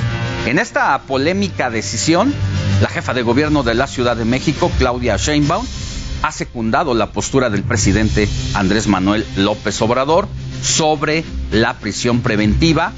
Es que la mandataria señaló que esta decisión podría afectar los resultados que ha tenido la ciudad en materia de seguridad, por lo que pidió a los ministros del máximo tribunal del país salir a las calles y conocer la realidad. Que se den una vuelta, que caminen por las calles los ministros de la Suprema Corte, que vean la realidad del país. Yo creo que eso es muy importante para cualquier juzgador, para cualquier ministerio público, para cualquier servidor público, porque todos somos servidores públicos. Hay que ver la realidad que está viviendo el país y hacia dónde queremos ir. Claro que queremos un México con justicia, que requerimos mayor protección a los derechos humanos, pues vamos a entrarle en todo caso a esa discusión, pero no así de tajo quitar la, quitar la prisión preventiva oficiosa. Pero siguen las contrapartes. Es el caso de la oficina en México del alto comisionado de las Naciones Unidas para los Derechos Humanos, que ha reiterado la postura de organismos internacionales sobre esta figura y a través de sus redes sociales recordó que desde 2019 manifestó su preocupación por la prisión preventiva oficiosa, ya que no cumple con lo establecido en el Pacto Internacional de Derechos Civiles y Políticos esta decisión de primero detener a las personas, encarcelarlas y luego determinar si tienen responsabilidad o no en torno a las acusaciones, pues va a ser el gran tema de la próxima semana.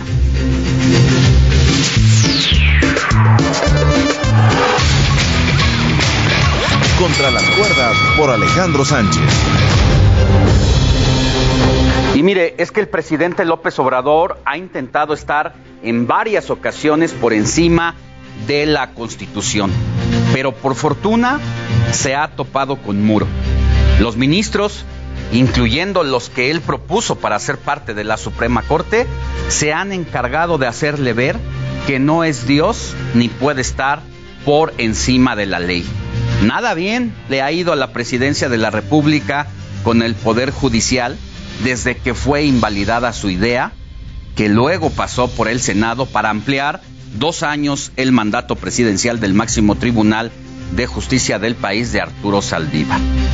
La política de un solo hombre, si bien no ha encontrado un freno y separación de poderes en el Congreso de la Unión, pues aquí en el Poder Judicial no se dejó pasar las intenciones autoritarias del representante del Poder Ejecutivo. Son varios golpes los que le dan fuerza aún a la separación de poderes, al menos con el Poder Judicial. Parece que se acabó el romance entre la Suprema Corte y Palacio Nacional, por lo que será definitivamente clave la decisión que se tome sobre la prisión preventiva oficiosa. El gobierno de México no puede administrar a decretazos ni a cuerdazos. Celebramos que la separación de poderes mantenga y sea vigente en el país. Hasta aquí contra las cuerdas, te invito a leer mi columna todos los de jueves, hasta el jueves, domingo a jueves, en el diario de México, el Heraldo de México, el diario que piensa Joven.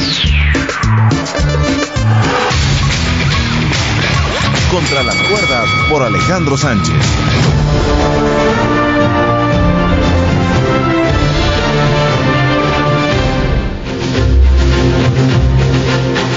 Mira, el subsecretario de Seguridad y Protección Ciudadana, Ricardo Mejía, exhibió los nombres de jueces por sus resoluciones, aunque en su mañanera del pasado miércoles el presidente López Obrador dijo que cuidarían los nombres y las resoluciones para no humillarlos debido a que ponen en peligro la seguridad pública.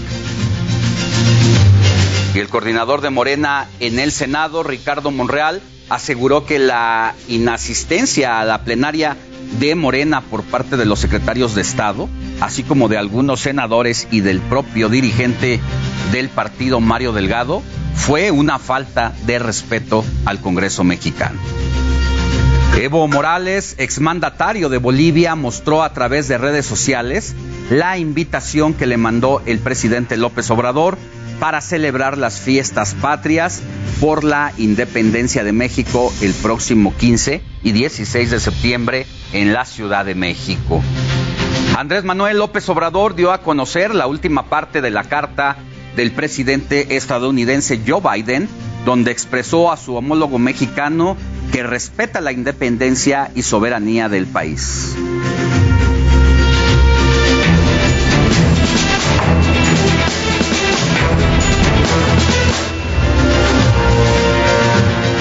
Vámonos a temas de seguridad. Asesinaron al exalcalde de Yecaxpitla, Morelos, refugio amparo en un campo de fútbol, lugar donde irrumpió un grupo armado, tres personas más fallecieron y por lo menos diez quedaron lesionadas. Ya fueron identificados tres agresores, los cuales pertenecen a bandas delincuenciales que operan en la zona.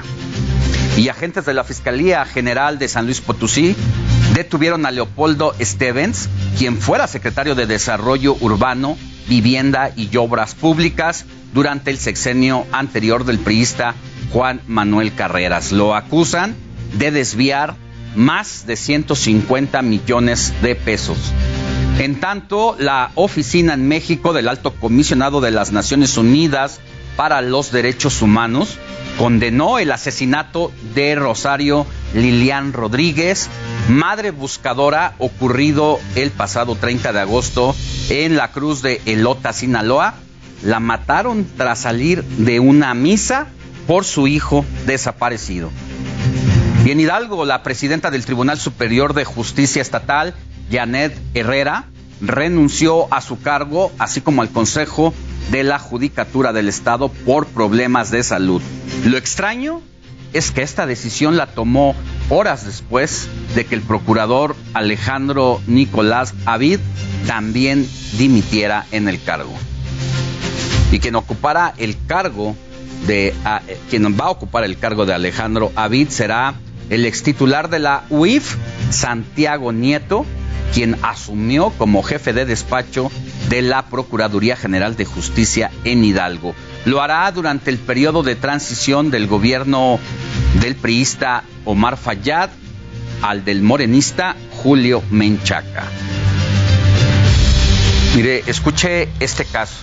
Es el de la niña de cuatro años, Heidi Marina, que en la noche del miércoles murió por el impacto de un tiro en la cabeza en Nuevo Laredo, Tamaulipas. La tragedia ocurrió cuando militares dispararon durante la persecución de supuestos criminales, por lo que familiares exigen justicia y al respecto el presidente López Obrador comentó que ya investigan el caso y que si alguien fue culpable va a ser castigado. Y en las primeras horas del sábado, el Pleno de la Cámara de Diputados aprobó en lo general la iniciativa que pasa el control operativo, administrativo y financiero de la Guardia Nacional a la Secretaría de la Defensa Nacional. La bancada de Morena y sus aliados del Partido del Trabajo y el Partido Verde Ecologista de México fueron los que sacaron adelante la propuesta del presidente López Obrador Aquí le presento el momento del recuento de los votos. Señor presidente, se emitieron 267 votos en pro, una abstención y 222 votos en contra. Aprobado en lo general el artículo segundo del proyecto de decreto corresponde a la ley de la Guardia Nacional por 267 votos a favor. Mire, esto que acabamos de ver pasó en la madrugada. Durante las últimas horas ha seguido la discusión y eso fue en lo general, la ley aprobada en lo general. Llamó la atención una cosa, que el PRI no presentó reservas y que no se opusieron desde la máxima tribuna a esta iniciativa, a pesar de que venían eh, diciendo que lo iban a hacer todo en contra, y se supo que hubo reuniones secretas entre la bancada de Morena y la bancada del PRI. Aquí la gran pregunta es si se está negociando la posibilidad de que Alito Moreno, el presidente del Partido Revolucionario Institucional, no sea sometido a juicio político por actos de corrupción. Pero justo en estos momentos se está votando esa iniciativa de la Guardia Nacional pasarla a la defensa en lo particular. Más adelante le vamos a tener todos los detalles, pero siguen las actividades legislativas allá en la Cámara de Diputados. Y desde la bancada de Movimiento Ciudadano, allá en San Lázaro, se presentó una demanda de amparo para suspender el proceso legislativo de la iniciativa, pues consideraron que es inconstitucional quererla definir por la vía del fast track. En otro caso, marinos desalojaron a los extrabajadores de Mexicana de Aviación en el Aeropuerto Internacional de la Ciudad de México. Mantenían un plantón donde anteriormente estaba el área de la empresa. Dicha asociación expresó por medio de un comunicado que la acción de desalojo los colocó en total estado de indefensión.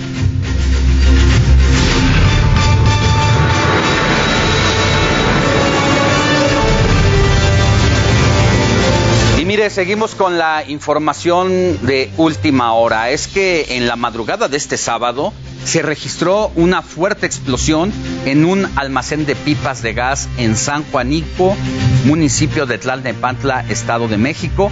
Al menos 100 personas tuvieron que ser desalojadas de sus viviendas para evitar accidentes. Cabe recordar que el temor entre pobladores persiste debido a aquel fatídico 19 de septiembre de 1984. Un incendio en la zona dejó 500 personas fallecidas, 7 mil lesionadas y por lo menos 60 mil evacuadas.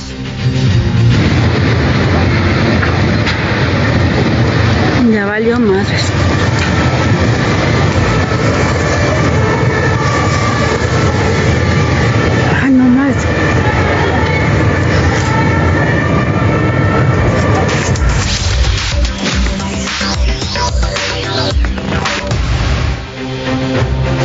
Tormenta que azotó al municipio en Musquis, en Coahuila, dejó al menos 5.500 viviendas afectadas y al respecto la alcaldesa Vanessa Flores y el secretario de gobierno del estado Fernando de las Fuentes iniciaron un recorrido de verificación en las colonias más afectadas por las inundaciones. Vámonos a Baja California Sur, en los municipios de Los Cabos y La Paz se han suspendido las clases debido a los efectos de la tormenta tropical Javier. La medida aplicó a todos los niveles educativos y se exhortó a, a, no movilizar a los estudiantes para prevenir cualquier situación, ya que seguirá lloviendo. Vámonos hasta Baja California Sur con nuestro corresponsal Germán Medrano para tener una actualización del avance y afectaciones de esta tormenta tropical. Buen día, Germán. Adelante con tu reporte. Gracias, Alejandro. ¿Qué tal? Muy buenos días. Pues este sábado ya la normalidad regresa a La Paz y a Los Cabos luego del paso de la tormenta tropical Javier, la cual dejó daños menores y saldo blanco entre la población, aun cuando el subsecretario de Protección Civil de Baja California Sur Benjamín García Mesa calificó la reacción de las corporaciones de emergencia y de seguridad como un trabajo apuradito y con ciertos detalles. Y es que afortunadamente solo se presentó un rescate por parte de la Policía Estatal eh, de Baja California Sur, quienes auxiliaron a una familia, entre ellos dos menores, dos mujeres y una mascota, que estaban siendo arrastrados por un arroyo que se ubica aquí en la colonia Márquez de León de la capital. A partir de este sábado, Alejandro, eh, y desde muy temprana hora, los comercios y lugares públicos están siendo ya limpiados de toda esta basura que acarreó el escurrimiento de aguas en estos dos eh, municipios del estado. Por ello, la Comisión Estatal para la Protección contra Riesgos Sanitarios, la COEPRIS, ha anunciado la suspensión de alimentos en la vía pública hasta que no se tengan las condiciones adecuadas en las vialidades para reactivar este tipo de comercio. Así lo dio a conocer la secretaria, la secretaria de Salud, Safil Flores Aldate. La Paz fue el municipio en donde se tuvo una mayor precipitación con 119 milímetros en la comunidad de Los Barriles, mientras que Los Cabos tuvo una precipitación mayor en la comunidad de Caduaño.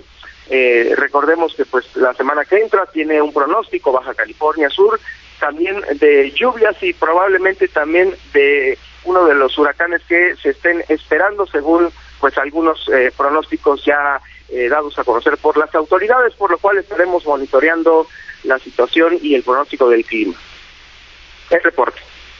Muchas gracias, querido Germán. De ser necesario, nos comunicamos contigo más adelante. Buen día. Buen día. Y dejamos el norte del país para irnos al sur. Allá en Quintana Roo, donde también se presentaron afectaciones por el clima, las remanentes de la onda tropical número 26 provocó lluvias en gran parte del estado, lo que ocasionó encharcamientos e inundaciones. En Cancún y Playa del Carmen se emprendieron acciones para la limpieza y desasolve de pozos.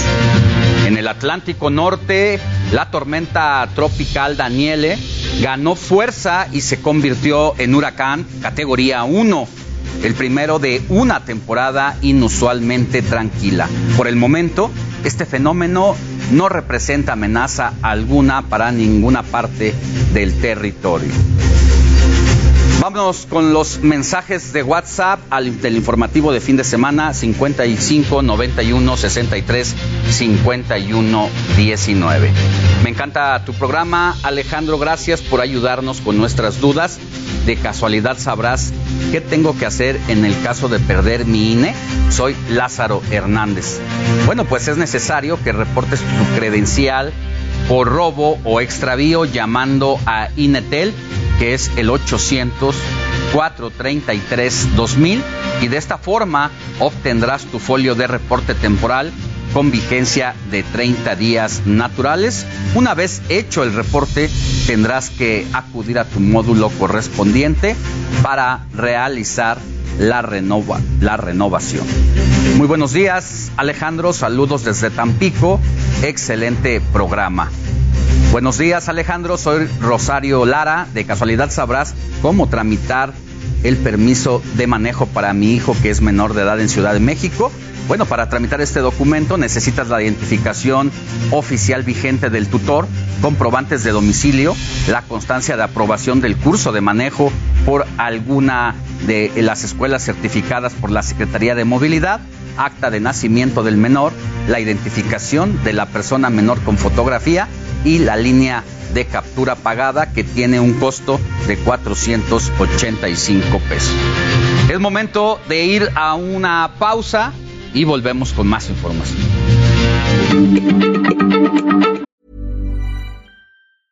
I'm Sandra, and I'm just the professional your small business was looking for. But you didn't hire me because you didn't use LinkedIn jobs. LinkedIn has professionals you can't find anywhere else, including those who aren't actively looking for a new job but might be open to the perfect role, like me. In a given month, over 70% of LinkedIn users don't visit other leading job sites. So if you're not looking on LinkedIn, you'll miss out on great candidates like Sandra. Start hiring professionals like a professional. Post your free job on linkedin.com/people today. Heraldo Radio, la H se lee, se comparte, se ve y ahora también se escucha.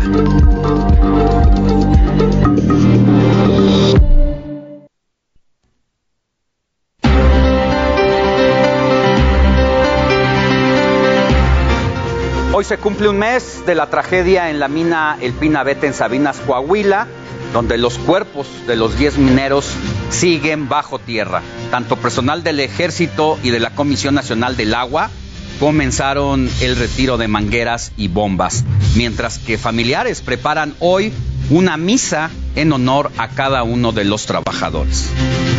Y para conocer los detalles de las actividades de este sábado en Sabinas, Coahuila, me enlazo con nuestro compañero corresponsal Alejandro Montenegro. Querido Alejandro, muy buen día. ¿Cómo estás? ¿Qué tal, Alejandro? Muy buenos días. Te saludo con gusto desde Coahuila. Bueno, pues con las actividades programadas para este sábado, a un mes, como ya tú señalabas, de esta eh, inundación que sufrió una mina en eh, Sabinas, Coahuila, y que, bueno, pues tiene atrapados desde entonces a 10 trabajadores. Una parte del acuerdo que firmaron esta semana las esposas de los eh, mineros atrapados, eh, pues fue que se realizara una ceremonia, una misa eh, en honor a los mineros y bueno, pues espera que esto sea el día de hoy, cerca del mediodía, cuando se realice esta ceremonia que va a ser eh, pues muy cerca de los pozos en los que están atrapados eh, los mineros y bueno pues se espera que los familiares tengan un momento en el que bueno pues ya resignados al plan que se va a extender por varios meses bueno pues poder eh, despedirse de ellos de alguna forma. Y este bueno pues también se espera la presencia precisamente de autoridades quizá se pueda anunciar eh, todavía no se sabe con exactitud se puede anunciar ya los trabajos del cielo abierto del tajo a cielo abierto que se va a realizar que es otro de los compromisos que se realizaron eh, con este acuerdo y que durante la semana ya se estuvo trabajando en los estudios eh, pertinentes para realizar esta construcción del tajo a cielo abierto, que va a ser la manera en la que van a intentar recuperar a los mineros atrapados. Eh, ya decía la Coordinadora Nacional de Protección Civil que se espera que esto se dé en un lapso de seis meses, que es la meta que se han fijado. Sin embargo, también ya había dicho que se podría extender hasta once meses. Como también lo comentabas ayer, ya se retiraron eh, las mangueras, las, eh, el equipo que se estaba utilizando para la extracción de agua, que fue la estrategia principal que se siguió durante todo el mes. Sin embargo, bueno, pues con este nuevo, eh, con esta nueva estrategia del Tajo cielo abierto ya no va a hacer la extracción de agua eh, alguna de las actividades principales que se van a realizar. Eh, la Coordinadora Nacional de Protección Civil dijo que sí se iba a seguir realizando, pero en menor medida, ya que ya no iba a ser la estrategia principal y sí podía ayudar al tema del tajo del cielo abierto. Así que bueno, pues vamos a esperar a ver si se anuncia el día de hoy el inicio de las labores de este tajo a cielo abierto y eh, bueno, pues esperar el pues la ceremonia que van a realizar ahí los familiares de los mineros atrapados. Pues muchas gracias, querido Alejandro va a ser un día pues de catarsis para los familiares porque prácticamente ya es la declaratoria de pedir por el descanso eterno de estos 10 trabajadores mineros. Así es, Alejandro, ya eh, aunque bueno, pues no no no se puede descartar nada y esperan un milagro, bueno, pues de alguna forma eh, ya es eh, un acto de resignación y bueno, pues ahí tendrán los familiares un momento íntimo con, con sus con sus con sus esposos, con sus hermanos, con sus hijos que están bueno pues ahí atrapados. Que tengas buen día. Gracias. Muy buen día, Alejandro. Hasta pronto. Y mire, vámonos con otras cosas porque Sergio Mayer Bretón nos abrió las puertas de su casa para charlar con él sin restricciones de temas. En esta primera parte repasamos su periodo en la política y cómo fue que él solito se invitó a ser diputado de Morena hasta convertirse en una piedrita en el zapato para el partido en el poder.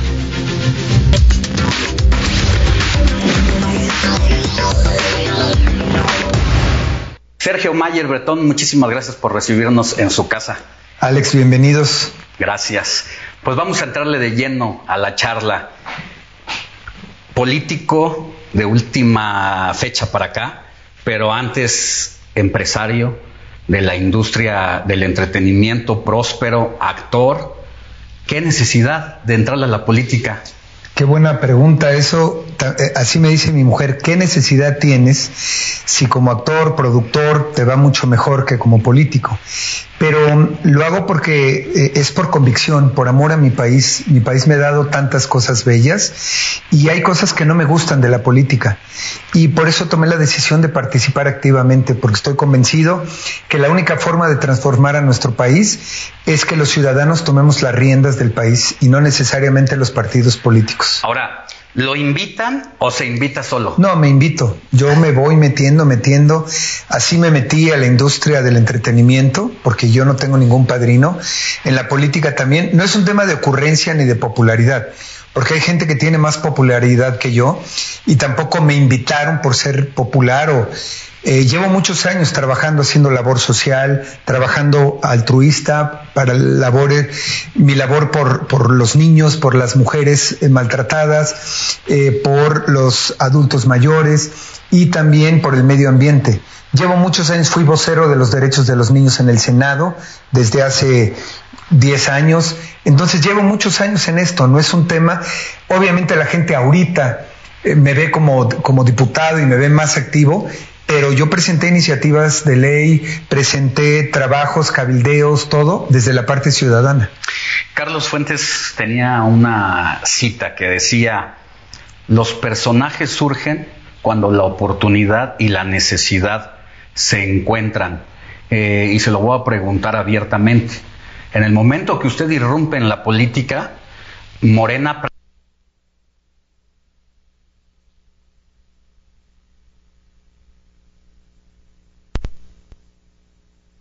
como te lo digo, es desde la parte ciudadana y toqué muchas puertas. Y tengo que reconocer que Morena fue incluyente, porque yo no soy militante de ningún partido y tampoco lo fui de Morena. Morena me metió en, esa parte que les toca de la parte ciudadana tienen que cumplir una cuota ciudadana y me abrió las puertas. Hicieron encuestas, pasé, hice mi campaña desde la interna, luego, luego en, la, en mi distrito y luego gané también, eh, porque no me dieron ninguna pluri. Yo hice mi trabajo, toqué puertas eh, y me fue muy bien.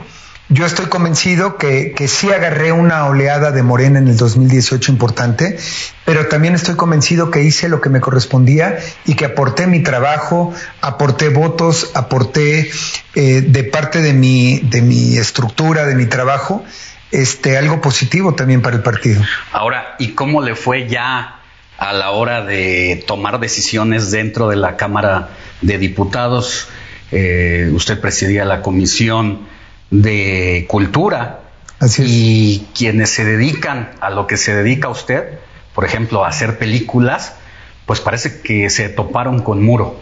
El fideicomiso, recursos empezaron a recortarse y cómo queda usted ante su gremio. Pues te puedo decir que eh, yo como presidente de la Comisión de Cultura y Cinematografía hice lo que me correspondía. Trabajé por la cultura, trabajé por el cine, estuve y me pronuncié en contra de la desaparición de los fideicomisos, con todo y que quien lo propuso fue precisamente el grupo mayoritario, que era Morena, eh, y yo dije que no estaba de acuerdo. Eh, subí a tribuna y lo expresé, incluso presenté un punto de acuerdo para pedir que garantizaran que si se iban a desaparecer los fideicomisos, garantizaran de alguna manera tanto la Secretaría de Cultura como Hacienda eh, cómo les iba a llegar ese recurso a, los productores. Eh, y me lo rechazaron. La comunidad cultural artística saben que hice todo lo posible, humanamente posible y políticamente posible, pero no estuvo en mis manos. Los defendí a capa y espada, sin embargo, pues me topé contra, con, pared. Y estoy convencido que a la cultura, a la educación, a la ciencia y a la tecnología, esos tres rubros se les ha maltratado mucho, mucho, y se les ha descuidado cuando debería de ser al revés, se les debería, y más siendo eh, el gobierno eh, actual de izquierda, debería aportar y apoyar mucho más a la cultura en ese aspecto. El coordinador entonces era Mario Delgado, hoy presidente de Morena, y bueno, en ese momento también presidía el partido. Pues no solamente se estaba usted enfrentando a un legislador, se estaba eh, enfrentando a una maquinaria eh, que busca los votos, que ha encontrado una manera, yo creo que más fuerte que en el Priato, de dar recursos para ir por los votos. ¿Es fácil enfrentarse a esa maquinaria? No, por supuesto que no. Y, y, me parece que utilizas el término correcto. Es una maquinaria que ha hecho un excelente trabajo. Mario Delgado como coordinador hizo un excelente trabajo, cumplió a cabalidad con todas las instrucciones que le dio el Ejecutivo y ahora como presidente del partido también pues ha, le ha ido estupendamente bien, hay que reconocer ese trabajo. Sin embargo, yo siempre le dije que había temas en los que no estaba de acuerdo. Y, tuve confrontación no solamente con él, sino con todo mi grupo parlamentario.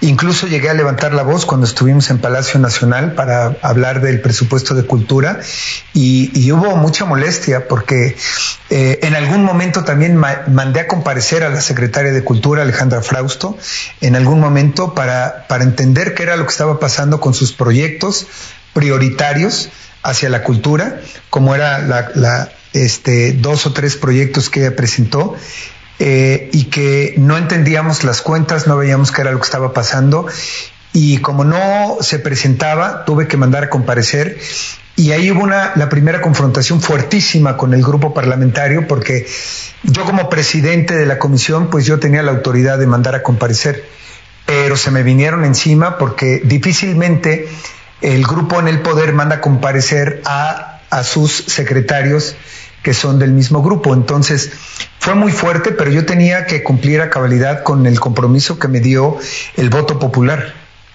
Hubo otras diferencias, no fue la única. Cuando se prestó el Palacio de Bellas Artes precisamente para este líder, hoy condenado en Estados Unidos por pederastía, por abuso sexual, eh, la propuesta de amplificar dos años más la presidencia de la Suprema Corte. Así es. Entonces, parece que... También la administración o la toma de decisiones de, del subsecretario de, de Salud, López Gatel. Eh, yo siempre fui muy claro y muy objetivo con, con, mis pensamientos. Para mí siempre México va primero de cualquier ideología y cualquier persona. Yo estoy convencido que si la gente nos dio el voto, yo juré guardar y hacer guardar la Constitución y las leyes que de ella emanen. Y el tema del, del Palacio de Bellas Artes la gente pensaba que yo, yo había sido el responsable. De mí no depende, depende del Limbal, eh, que es Lucina Jiménez, que a su vez le rinde cuentas a la secretaria de Cultura, eh, y que ellas son las únicas que podían autorizar o no si se hace un evento en Palacio de Bellas Artes, no dependía de mí. Eh, eso que quede claro. Eh, con respecto a, yo me pronuncié justamente a la ampliación del mandato de, la presidencia del ministro de la Suprema Corte. Incluso le escribí un tuit y le pedí que él mismo respetara la Constitución, que, porque si no, entonces a dónde íbamos a llegar. Y todo ese tipo de, de actitudes que yo tomé a título personal, pues crearon mucha confrontación eh, con mi grupo parlamentario, incluso con el partido, este, y no tengo duda que incluso con el Ejecutivo. Pero para mí, eh, ser congruente con tus principios, con tus valores, con México, me parece fundamental antes de cualquier movimiento. Lo mandaron a llamar, lo mandó a llamar Mario Delgado, le hablaron de Palacio Nacional en algún momento, así en corto, para que reconsiderara las posiciones que estaba tomando en la Cámara. No como tal, yo tengo que reconocer que, que, yo me manejé de manera, me fui por la libre, tomando las decisiones, eh, pero tenía yo muchos ataques en las redes sociales, evidentemente. Cuando presenté algunas iniciativas en, en Cámara, eh, pues me las rechazaban, justamente como el punto de acuerdo, yo presenté un punto de acuerdo para que el presupuesto de cultura hubiera una reasignación para que pudiéramos apoyar ahora que fue la crisis del, del, COVID y que la gente que se dedica al arte, al entretenimiento y a contenidos, pues pudieran tener un apoyo de parte de nosotros y ese dinero que no se iba a utilizar se les diera un apoyo para que no perdiéramos nuestra identidad en la parte cultural. Me lo rechazaron. Eh, presenté también, y cabe mencionar, que el presupuesto del, 2019, del 2020, cuando logramos un incremento de 500 millones de pesos, eh, en el 2019 luego logramos otro incremento de 150 millones de pesos. El total del presupuesto era 13.900 millones de pesos, de los cuales eh, hubo una cantidad que nunca estuve de acuerdo que fuera destinada al Centro Cultural Chapultepec. Eh, en ese momento creo que, pudo haber sido reasignado para apoyar a toda la comunidad cultural artística. Y yo como presidente de la Comisión de Cultura no autoricé el presupuesto del 2020 y mi comisión completa, incluyendo integrantes del grupo este, mayoritario, este, votamos en que no se aprobara de esa manera. Eh, pues lo pasaron directamente al, a la a la Comisión de Presupuesto y Cuenta Pública y ellos lo autorizaron. Entonces sí hubo pues muchas diferencias. Yo tengo que reconocer y agradecer a Morena porque fue incluyente, pero a mí nunca me marcaron línea. Nunca me dijeron que yo tenía que alinearme, por supuesto, y siempre tomé las decisiones a título personal, las cuales consideré, de acuerdo a mis principios y a mis bases, que era lo correcto para mi país. Ahora mm, hay valores entendidos en la política y yo creo que la línea se sabía en gran medida de manera eh, informal por dónde tenía que ir la ruta. Con toda esta experiencia y este, voy a usar esta frase, este escarmiento político que ha vivido usted, ¿todavía le quedan ganas de regresar a la política? Sí, por supuesto, ahora más que nunca. Estoy convencido que sí se pueden hacer las cosas bien. Estoy convencido que somos los ciudadanos, como te lo mencioné, los que debemos de tomar cartas en el asunto y tomar las riendas de nuestro país. No podemos permitir que los partidos políticos nos estén imponiendo a candidatos, candidatos que que no nos queda otra más que aceptarlos.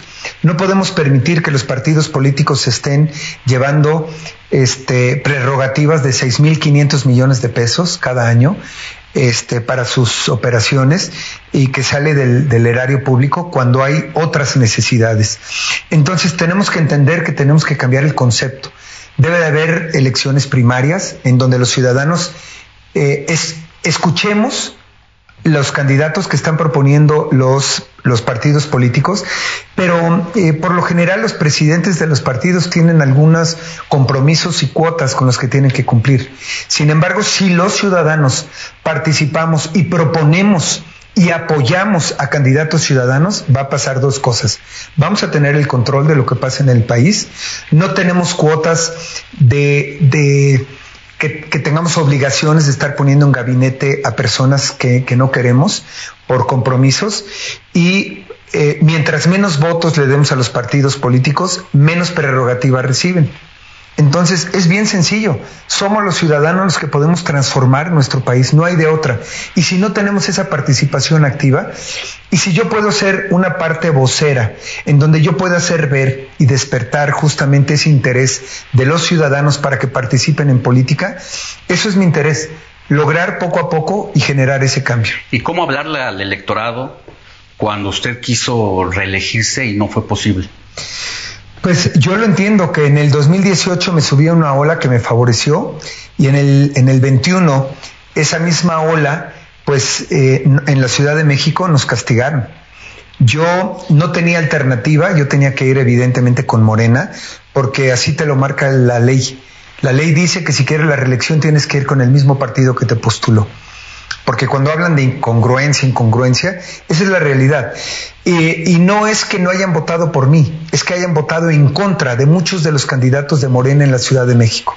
Se perdieron nueve alcaldías, se perdieron diputaciones locales, diputaciones federales, de gente incluso muy importante dentro de la política, como es un Pablo Gómez, que también perdió en Coyoacán, de una Dolores Padierna, de gente muy icónica dentro del movimiento que también perdió. Entonces, no es un tema de que yo haya perdido, sino estoy consciente y estamos conscientes y hay que tener la humildad de reconocer que se están haciendo las cosas mal que se cometieron muchos errores y que la ciudadanía, por lo menos en la Ciudad de México, salió y emitió un voto que transformó justamente la estructura política de la Ciudad de México. Entonces me está dando pie a la siguiente pregunta.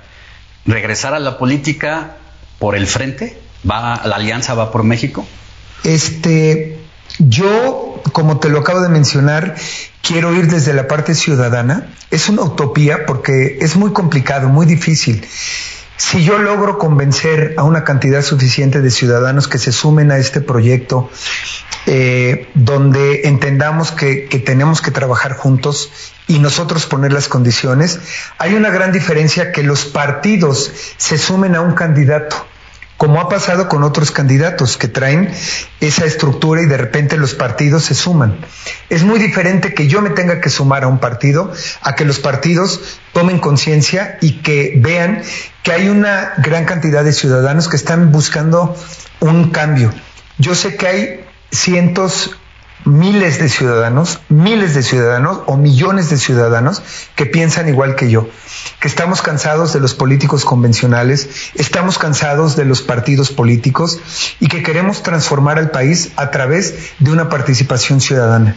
Y que quede claro, y yo siempre esto lo aclaro, que el hecho de que mi profesión sea ser actor o productor, no, no, me, no me desacredita, porque hay mucha gente que cree que por ser actor o, estar en el medio artístico no podemos y no, no debemos participar en política. Al contrario, estoy convencido que sí podemos hacerlo. ¿Cómo alimenta el intelecto? Bueno, yo soy licenciado en Administración de Empresas, egresado de la Universidad Iberoamericana, y eso es algo que la gente desconoce. Creen que nada más soy actor. Acabo de terminar dos diplomados en el ITAM, uno en Administración Pública y otro en Operación Legislativa. Constantemente estoy, evidentemente, eh, preparándome. En esta aventura política, ¿cuál considera que sea el peor error que haya cometido? Pues yo estoy convencido que he cometido muchos errores, pero gracias a esos errores soy la persona que, hoy soy. Y, y, no, para mí los errores son enseñanzas y me sirven. Eh, y no puedo decir, este fue, he cometido pifias, que hay una gran diferencia de cometer errores a cometer pifias. De repente cuando mencionas una palabra por otra o te equivocas y la gente te critica y se burla, como pasó con la vaquita amarilla o vaquita marina, este, que, que no tiene relevancia en el fondo, en lo sustancial. Entonces, con respecto a errores, a mí no me da miedo cometer errores. Soy un ser humano que comete errores y los voy a seguir cometiendo.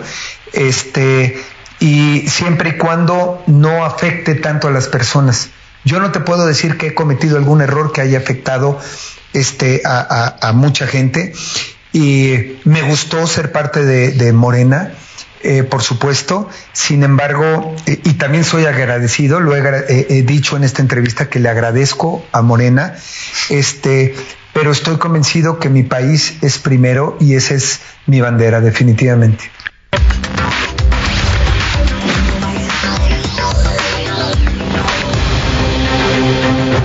Más adelante vamos a volver con la segunda parte de la entrevista de Sergio Mayer, donde nos habla ya de su vida y sus primeros años en Iztapalapa, de su experiencia como deportado después de vivir en Estados Unidos de manera ilegal, entre otros asuntos. Mientras tanto, en temas de salud, en Hidalgo confirmaron el primer caso de viruela del mono en el Hospital General de Pachuca. Se trata de un hombre adulto que no cuenta con antecedentes de viaje al extranjero. Al momento se han detectado 504 casos en 26 estados del país, mientras que en el mundo ya son 46.869 contagios. Otra problemática de salud es el dengue. Tan solo en Tabasco hay 420 casos, por lo que es segundo lugar a nivel nacional. Esta enfermedad Incluso preocupa más que la viruela del mono y en estas fechas de lluvia es cuando más suelen contagiarse las personas por las picaduras de mosquitos, por lo que se invita a la población a que tome precauciones como deshiervar eh, afuera de su domicilio lo más posible porque es donde se concentran las plagas. Y ahora vamos con el COVID-19 en las últimas 24 horas. México sumó 4.347 contagios para un acumulado de 7.036.371, mientras que se reportaron 36 muertes, por lo que suman un total ya de 329.572 muertes desde que inició la pandemia. Es momento de hacer una pausa. Vamos y regresamos con más información.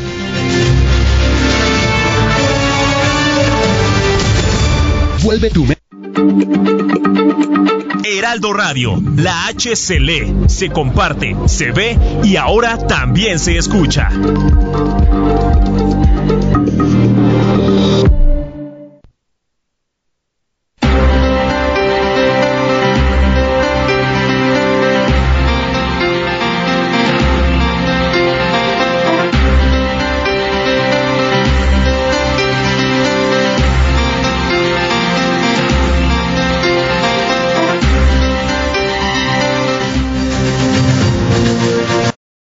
Empresario Carlos Slim propuso eliminar el requisito de tesis como un protocolo de titulación de las carreras universitarias.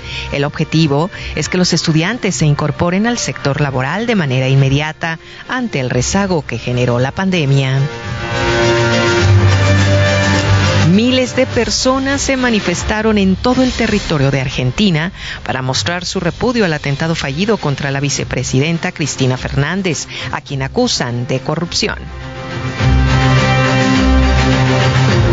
Seguimos en Argentina ya que este país registró el tercer fallecimiento por un virus desconocido que provoca neumonía. Ya son nueve las personas afectadas por la enfermedad que inicialmente se registró únicamente en personal de salud. FBI reveló documentos que incautó el pasado 8 de agosto en la finca del expresidente Donald Trump, esto en Florida. De los más de 11.000 registros y fotos del gobierno, 18 estaban etiquetados como alto secreto, 54 como secreto y 31 como confidencial. encontraron un colmillo de elefante de 2.6 metros de largo que vivía en la época prehistórica, es decir, hace medio millón de años. Además, se encontraron herramientas para desollar animales. Regresamos contigo, Alex Sánchez, al informativo fin de semana.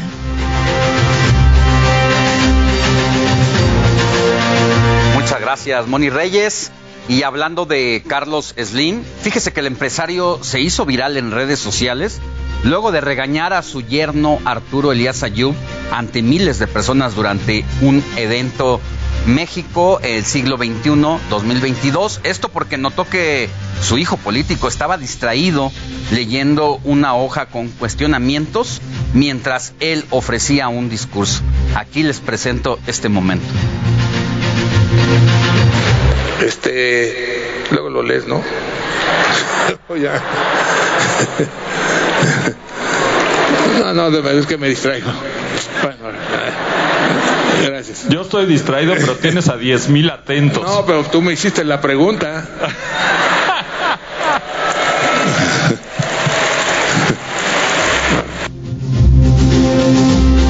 Y es momento del desresumen con el estilo inigualable de Abraham Arreola.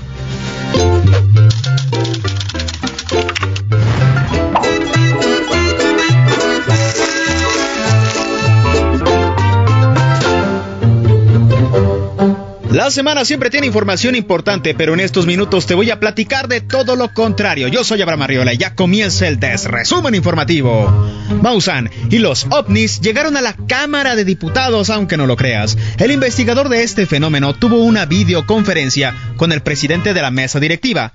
Ante la Cámara de Diputados le dijeron que la Agencia Aeroespacial Mexicana está interesada en participar, pero aún debemos esperar el informe para aclarar todas nuestras dudas. Y vaya que tenemos. Una joven compró una botella de agua y más tarde se dio cuenta de que era un laxante. Esto pasó mientras se encontraba en Italia. La chica decidió compartir su experiencia en un video y vaya que se hizo viral rápidamente.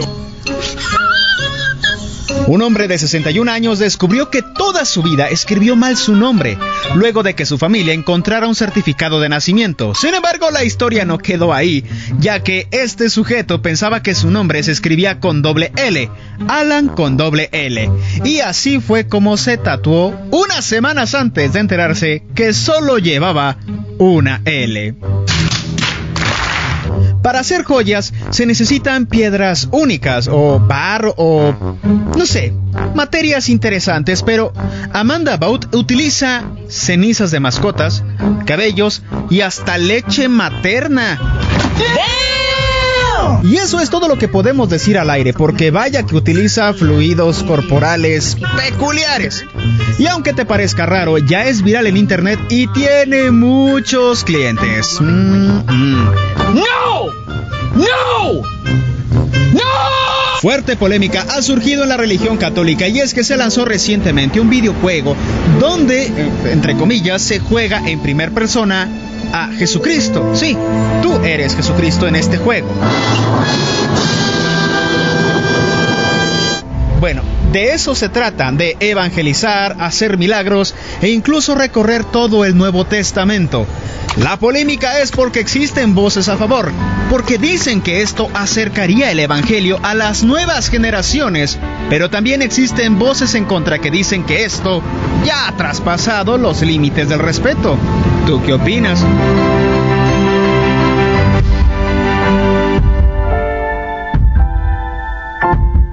Ahora sí ya estás bien informado. Tienes todos los temas para que puedas ser el alma de las fiestas y jamás sufrir de tiempos incómodos. Disfruta este fin de semana. Yo soy Abraham Arriola y este fue el del resumen informativo. Gracias. Y es momento de irnos a temas ambientales. Oiga, ¿se acuerda del ahuehuete que el gobierno de la Ciudad de México plantó en la glorieta de la calle de Niza, ahí en Paseo de la Reforma, y que sustituyó a La Palma? Pues esta especie tiene tres meses y simple y sencillamente no ha podido adaptarse. Se ve amarillento y vacío.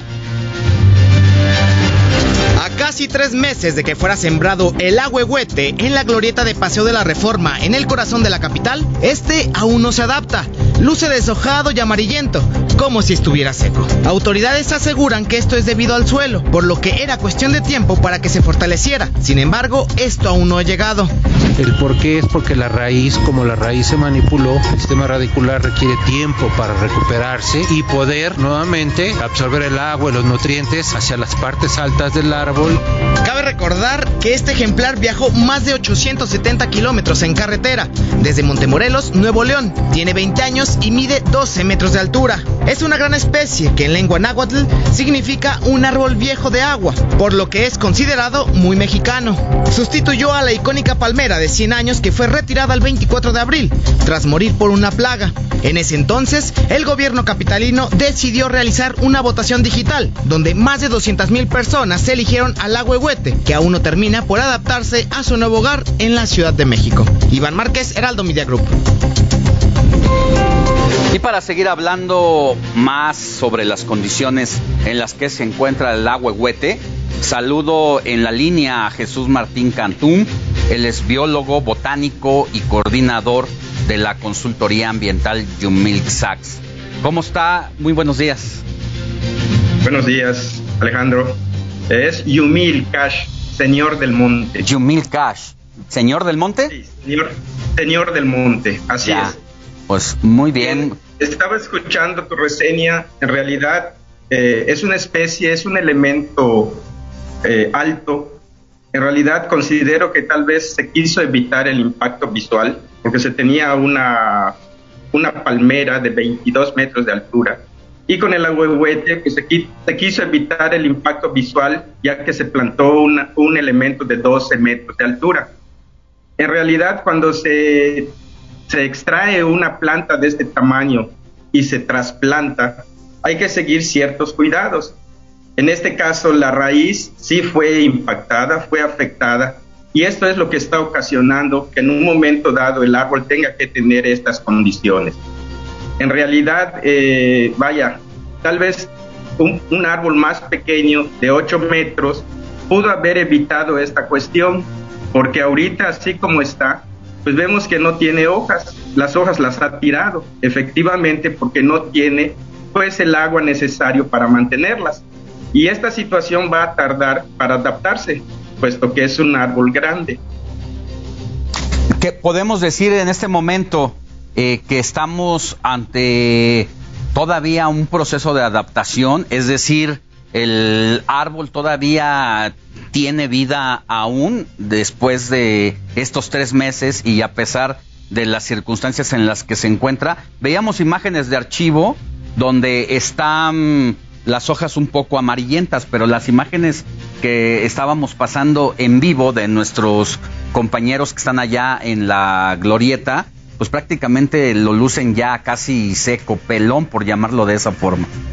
Ok, tenemos dos aspectos, mira.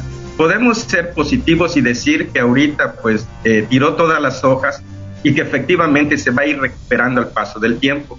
Pero también podríamos pensar de una forma y decir se está muriendo.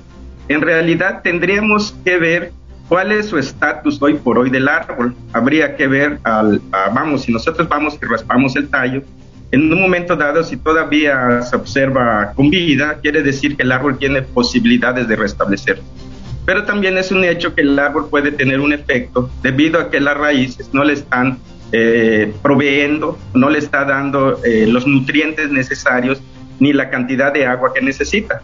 Sí, efectivamente, eh, el estrés que sufrió, para empezar debemos considerar que estaba en un lugar distinto, estaba en un vivero y después tuvo que ser transportado. la literatura dice que trasladaron más de 900 kilómetros cuando extraes un árbol normalmente debe de recuperarse en un vivero. Se llevó al vivero Xochimilco. Posiblemente el tiempo de recuperación no fue suficiente y fue plantado el 5 de junio. En realidad hasta ahorita llevamos tres meses que está en su sitio definitivo, pero indudablemente la logística que se siguió no fue la adecuada por el tamaño del árbol. Se debió de tener un cepellón mucho más grande. Estaba, este, eh, vamos, escuché que se sembró en un en una poseta de dos metros de profundidad por dos metros de ancho. Para un árbol de esa magnitud, en realidad es muy pequeña esa poseta, porque debió de tener un cepellón mucho más grande. Ya. Sí, hemos buscado la versión de la Secretaría de Medio Ambiente de la Ciudad de México para que nos pueda decir eh, precisamente cuál es el trato que le dieron, qué esperan en las próximas semanas, en los eh, próximos meses de ello, y no tuvimos información pero lo que usted destaca pues es importante. Y la pregunta que quiero hacerle, perdón, es ¿cuál es, de acuerdo a la experiencia, las posibilidades, cuándo debería ya estarse viendo esta recuperación en torno a que el árbol siga vivo? Pues puede llevarse hasta dos meses más para que pueda empezar a reverdecer. Es que en realidad se le debieron hacer ciertos trabajos, se le debió de podar la, vamos, ciertas ramas. Al no hacerlo, la cantidad de hojas que tenía, pues necesitaba una cantidad de agua que no pudo ser surtida por las raíces. E, insisto, tal vez lo que se quiso hacer fue evitar el impacto visual, ya que se tenía una palmera de 22 metros y al querer poner un árbol de 12 metros, pues sí, vamos, reducimos a la mitad el impacto visual. Pero lo ideal hubiese sido tener una planta mucho más pequeña, hasta de 8 metros, ya con esas características de dos metros de profundidad que tenía la poseta, pues también el cepillón hubiese venido de menor tamaño.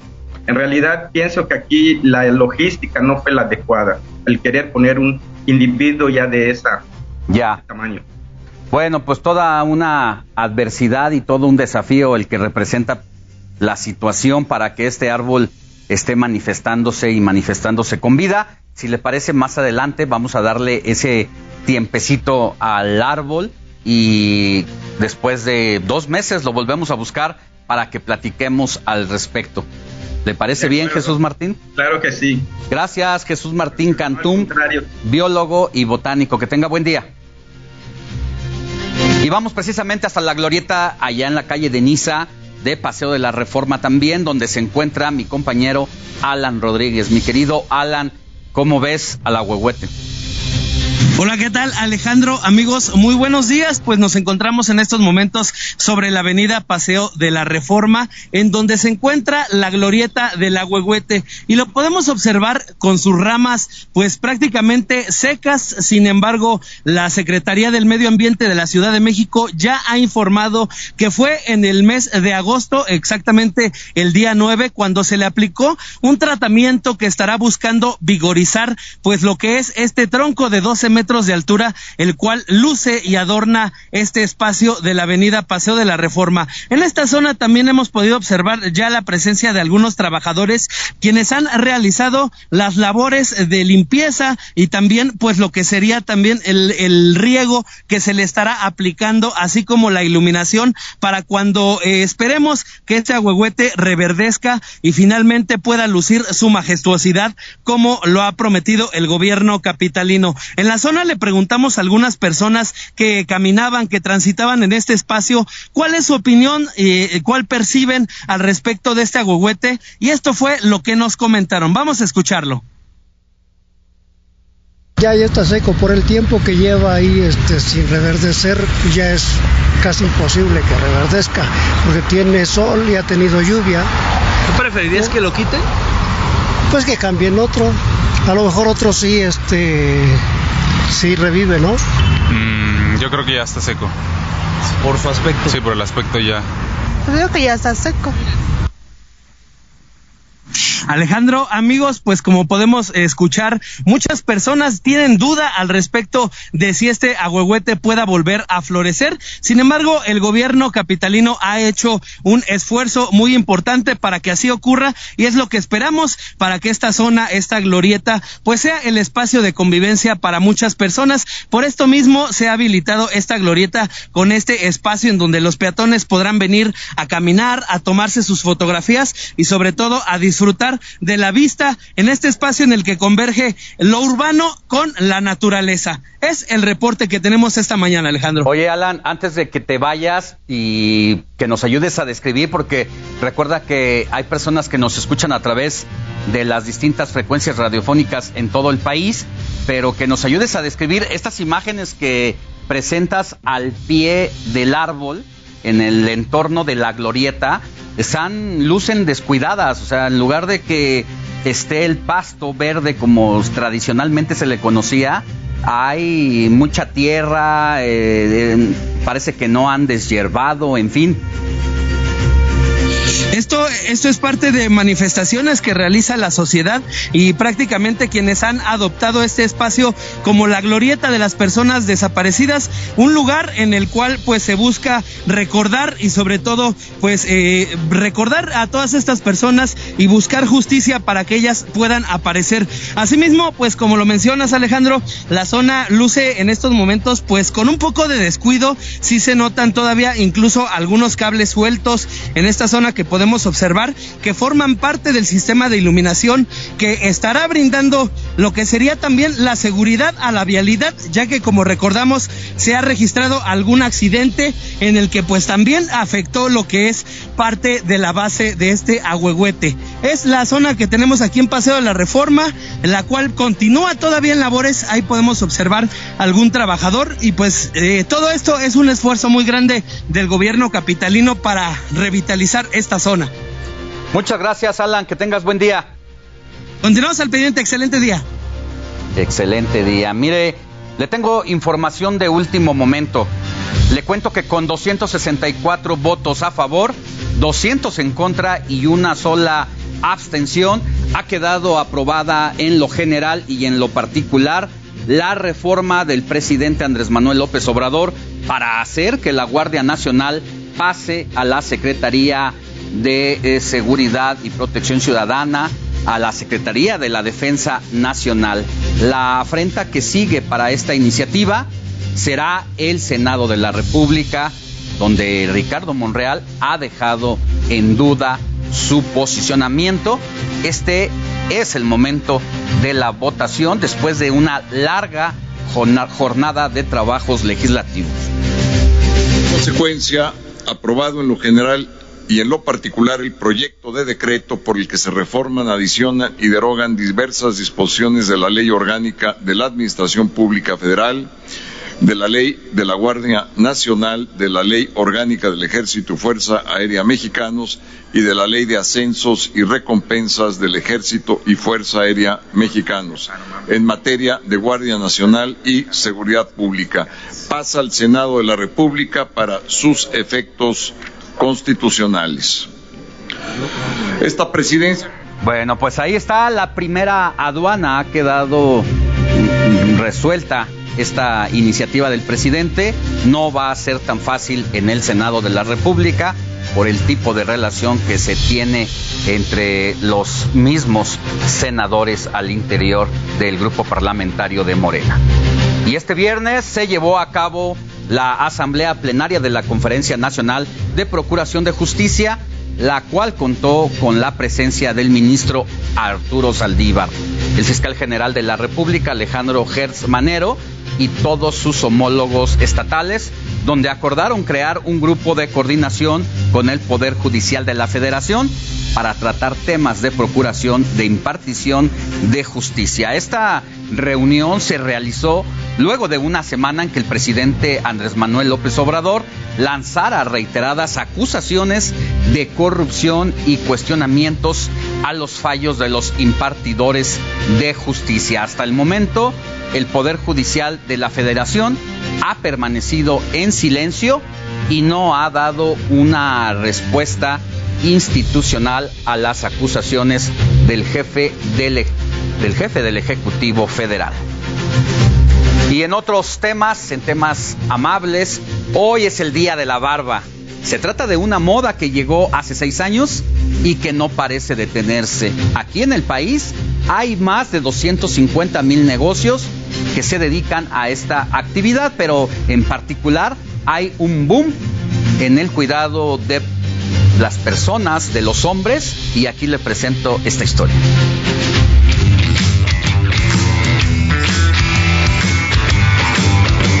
Pareciera que tras la llegada de los hipster, las barbershop tuvieron nuevamente un boom.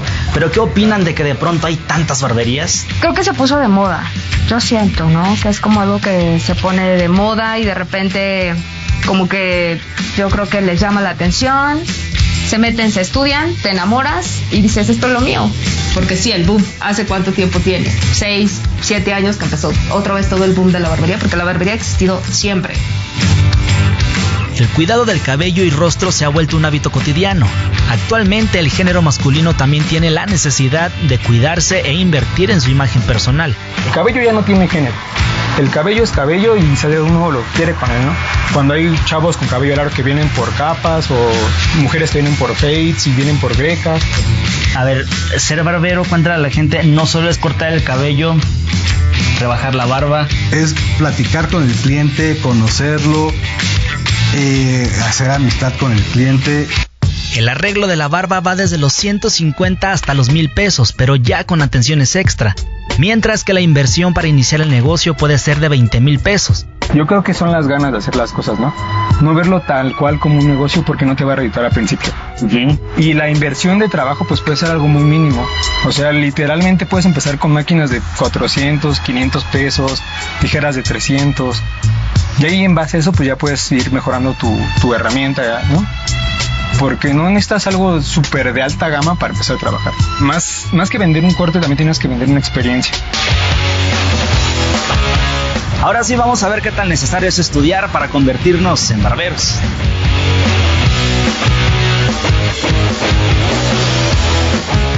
En promedio, los cursos de barbería o peluquería en México duran de 2 a 6 meses por si buscas algo cortito.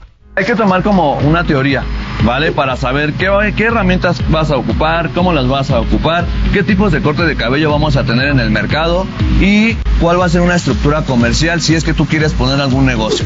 Al principio sí nuestro mayor número de alumnos eran caballeros. Con el paso del tiempo esto se volteó y ahora nuestro mayor número de alumnos son damas. Esto no está cerrado. Vienen eh, hombres, mujeres, jóvenes, viejitos. Tenemos tenido alumnos de lo que te puedas imaginar. Aquí con nosotros es, un, es el curso más económico. Eh, tiene un valor de 6.120 pesos, de dos meses de capacitación ya con un certificado y aparte nosotros te prestamos herramienta. ¿Cómo pinta el panorama a futuro para los barberos? ¿Seguirán siendo una moda? ¿Los altos precios en cursos y servicios permitirán que las barberías continúen expandiéndose? Yo creo que sí van a seguir, van a seguir creciendo, pues hay barberías para todo el mundo. Yo veo que mucha gente va a desertar de la barbería. O sea, si alguien quiere un buen corte de cabello, va a buscar un lugar donde se sienta bien, le hagan un buen trabajo y que tenga buenas referencias. Las personas que, que no se preparan o no van actualizándose o no ven las ganancias reales a un principio, van a ver que no es un negocio tan redituable a un inicio. Pues ahí está la historia de Antonio Anistro en este día de la barba. Y vamos a temas deportivos, ya que este viernes el deporte blanco vivió una noche histórica y es que la gran Serena Williams se ha retirado de las canchas profesionales luego de 23 años ininterrumpidos de carrera, en las que los que cosechó 23 títulos del Grand Slam. La tenista se despidió luego de perder en el abierto de Estados Unidos. Tras el encuentro, así, así dijo adiós la gran Serena Williams. Y con esto, con esto nos vamos. Heraldo Radio, con la H que sí suena y ahora también se escucha.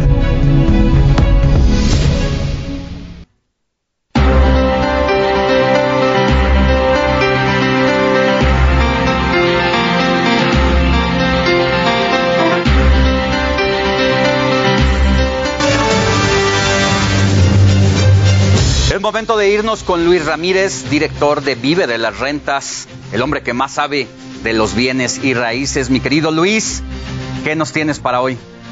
Querido Alex, pues me da mucho gusto saludarte, como siempre, y la verdad es que, bueno, se avecina una tormenta en el sector financiero, en el sector económico.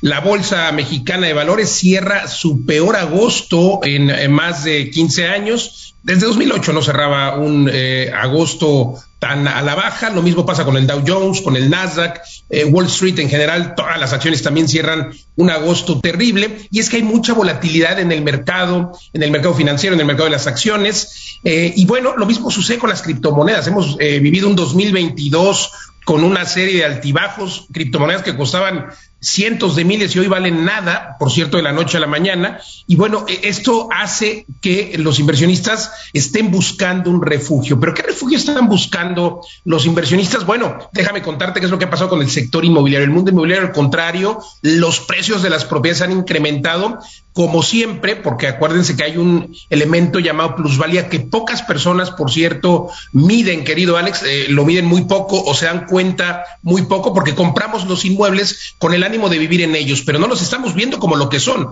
Son un activo. De hecho, nadie debería comprar una casa para vivir. Deberían de rentar. Eh, digo, de esto podemos hablar en otro momento, pero debería de rentarse porque deberían de buscar comprar una casa como un activo y buscar que esa casa les genere cash flow. Pero ¿qué ha pasado con los inmuebles? Bueno, en el mismo periodo, tan solo en este primer semestre de agosto, los inmuebles que se han vendido con créditos hipotecarios han crecido solamente en seis meses 7.9%, datos de la Sociedad Hipotecaria Federal. Pero en general, el alza de los inmuebles en México ha sido del 17% promedio los últimos tres años, con todo y pandemia. En Estados Unidos igualmente 17, 18% la plusvalía. ¿Y qué pasa entonces? Bueno, lo mismo pasa con las rentas. Si queremos hablar por un lado de eh, rentabilidad, bueno, pues lo mismo está sucediendo con el mercado de las rentas. En la Unión Americana han crecido hasta 18, 19% las rentas. En México no hay un dato exacto, pero se estima más o menos lo mismo. Pero yo tengo, eh, como sabes, también fundado y dirijo la empresa Legal Global Consulting, donde hacemos miles de contratos, protecciones de arrendamiento, miles de contratos al mes y nunca he visto un contrato de arrendamiento en el que no se eh, eh, ponga que va a crecer la renta, el precio de la renta se va a incrementar de acuerdo a la inflación más ciertos puntos. Entonces, el dueño de una propiedad está eh, obviamente cobrando lo mismo que cobraba hace un año, pero más la inflación, más el incremento anual. Entonces, los inmuebles son el único activo, el, único activo que permite o que tiene esta resiliencia. Por un lado, está creciendo la plusvalía. Claro, no es en cualquier lugar, hay que saber dónde, eh, porque no todos los lugares tienen plusvalía, pero te puedo citar eh, muchos muchos lugares, en las grandes ciudades, a lo mejor Guadalajara, Monterrey, por supuesto las zonas eh, de, Tijuana, eh, toda esta zona de la franja fronteriza, no en cualquier colonia, lo mismo pasa en algunos eh, centros vacacionales como Los Cabos, como Tulum, como la zona de Puerto Vallarta. Entonces hay que ponerse las lentes inversionista, Alex, invitar a la audiencia a que en este momento inviertan en bienes inmuebles. Oye, pero es que es el momento, no necesariamente. La, la bolsa de valores, las acciones siempre tienen esta volatilidad, las criptomonedas muy inciertas. Yo estoy cierto y siempre lo he dicho, pero con esto que acaba de pasar en agosto, lo compruebo, los inmuebles son el vehículo refugio para tener inversiones y además si te apalancas de un crédito, si puedes lograr tener esta visión de inversionista, puedes tener inmuebles que se paguen solos. De todo esto hablamos en mi programa que se transmite, por cierto, hoy por aquí, por esta frecuencia, por el Heraldo Radio a las 4 de la tarde y todos los jueves 10 de la noche, vamos ya seis años al aire. Así es de que los invito a que nos sintonicen y a que me sigan en mis redes sociales, donde si me escriben ahora les voy a mandar un ebook con cinco lugares donde invertir ahora mismo. Así es de que vénganse al activo refugio, le pongo comillas porque siempre los inmuebles han sido precisamente eh, pues las historias que conocemos de la abuela o de los padres que compraron una casa en un millón hace 20 años y hoy vale eh, por lo menos 20 millones o, o 7, 8 millones, vamos a crecer el precio. Escríbanme ahora, por favor, me encuentran en Facebook, en Twitter, en Instagram, como Luis Ramírez Mundo Inmobiliario. Solamente pídanme el ebook y se los mando ahora a cinco lugares donde invertir. Insisto en mis redes sociales, Luis Ramírez Mundo Inmobiliario, Alex, y nos escuchamos al ratito aquí a través del Heraldo. Muchas gracias, te escuchamos, querido Luis, buen día. Gracias, igualmente un abrazo. Vámonos con la segunda parte de la entrevista de Sergio Mayer, ex cantante de Garibaldi, actor, productor y empresario. que se forjó desde abajo, gracias a la guía de buenos padres y tenacidad propia, se quebró frente a nuestras cámaras al recordar la visita que hizo con su esposa Isabela Camil a la casa de la calle de Trinidad en Iztapalapa en la que vivió de niño. Esto y más en la segunda parte de la charla.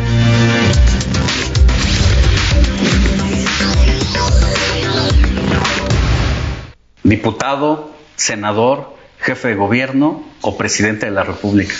Yo creo que todo lleva un proceso.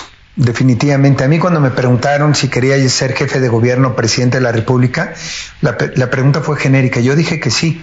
Yo nunca dije que para el 24, pero sí quiero seguir trabajando por mi país. Y si es posible que yo sea senador o jefe de gobierno en el 2024, este, lo voy a trabajar y voy a demostrar con hechos que no tengo ningún compromiso, ningún partido, ni ninguna eh, padrino político en donde yo tenga que, que, meter una estructura a gabinete de gente impresentable. Volviendo a la pregunta inicial, ¿ya consiguió el voto más importante para usted, que es el de, el de la familia, el de su esposa? Pues mira, vivo en, una, en un ambiente familiar muy bonito, en donde nos apoyamos mutuamente.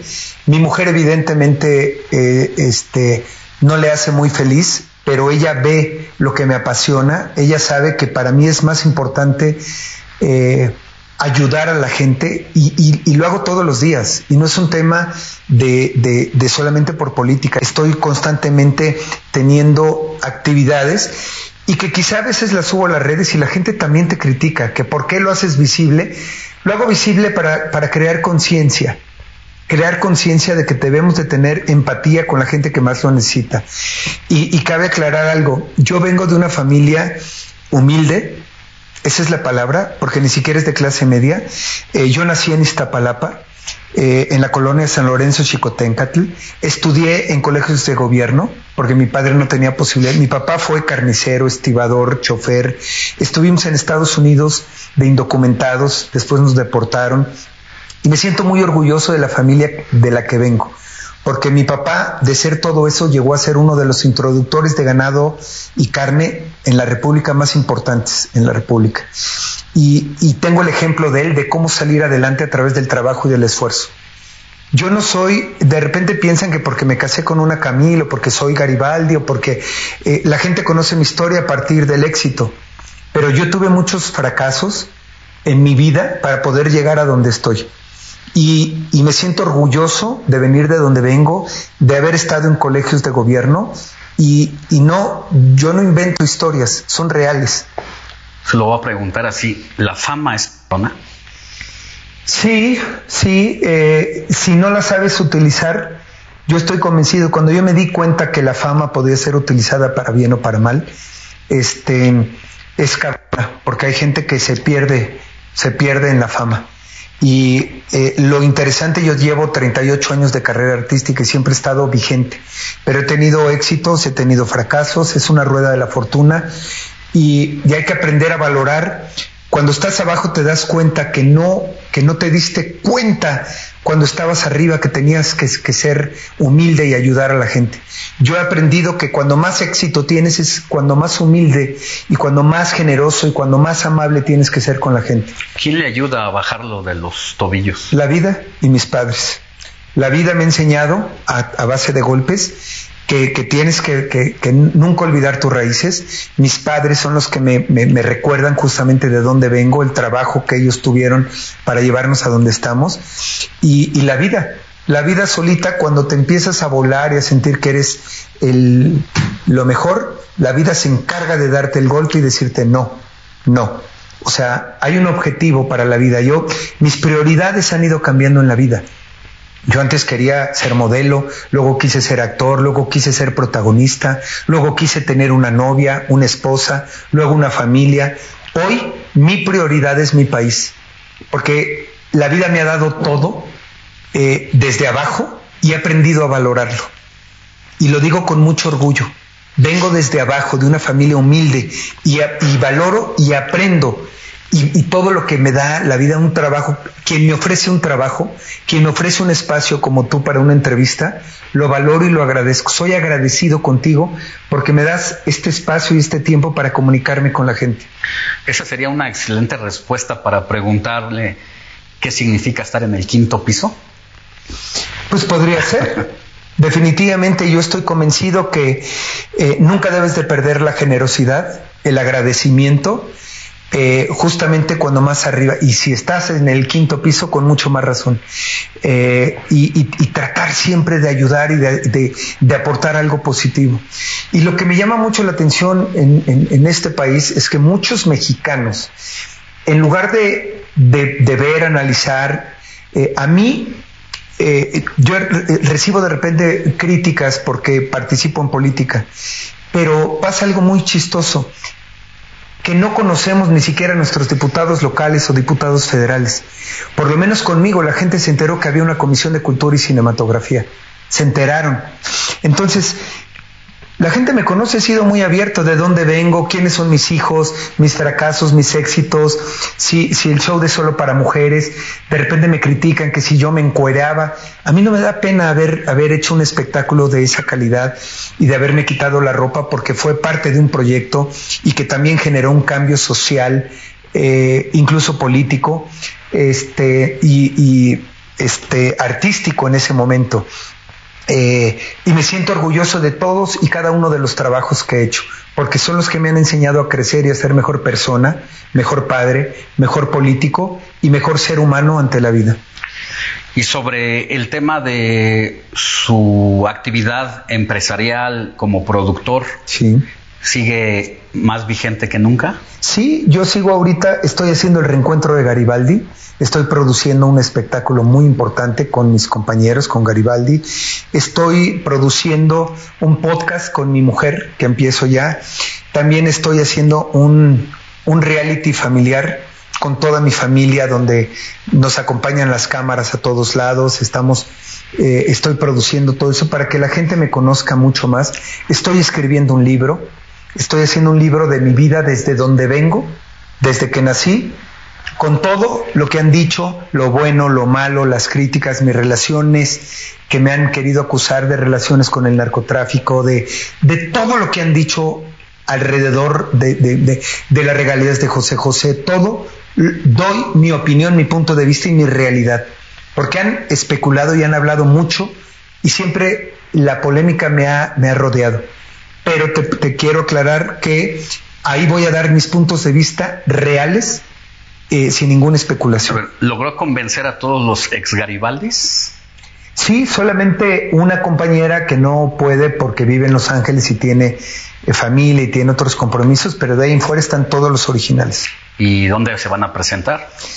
Pues ya empezamos, ya yo soy el, productor y, vamos a tener la empresa y empezamos a hacer, vamos a estar el 15 de septiembre en el Estado de México, vamos a tener una serie de giras, empresas particulares nos empiezan a hablar para contratarnos y por supuesto voy a armar una gira para toda la República y Estados Unidos. ¿Conservarán el mismo estilo de los 90? Sí, sí, Garibaldi es lo que la gente quiere ver y escuchar, el concepto tradicional de vestuario, música, obviamente más modernizado, más actualizado, pero sin perder la esencia de Garibaldi.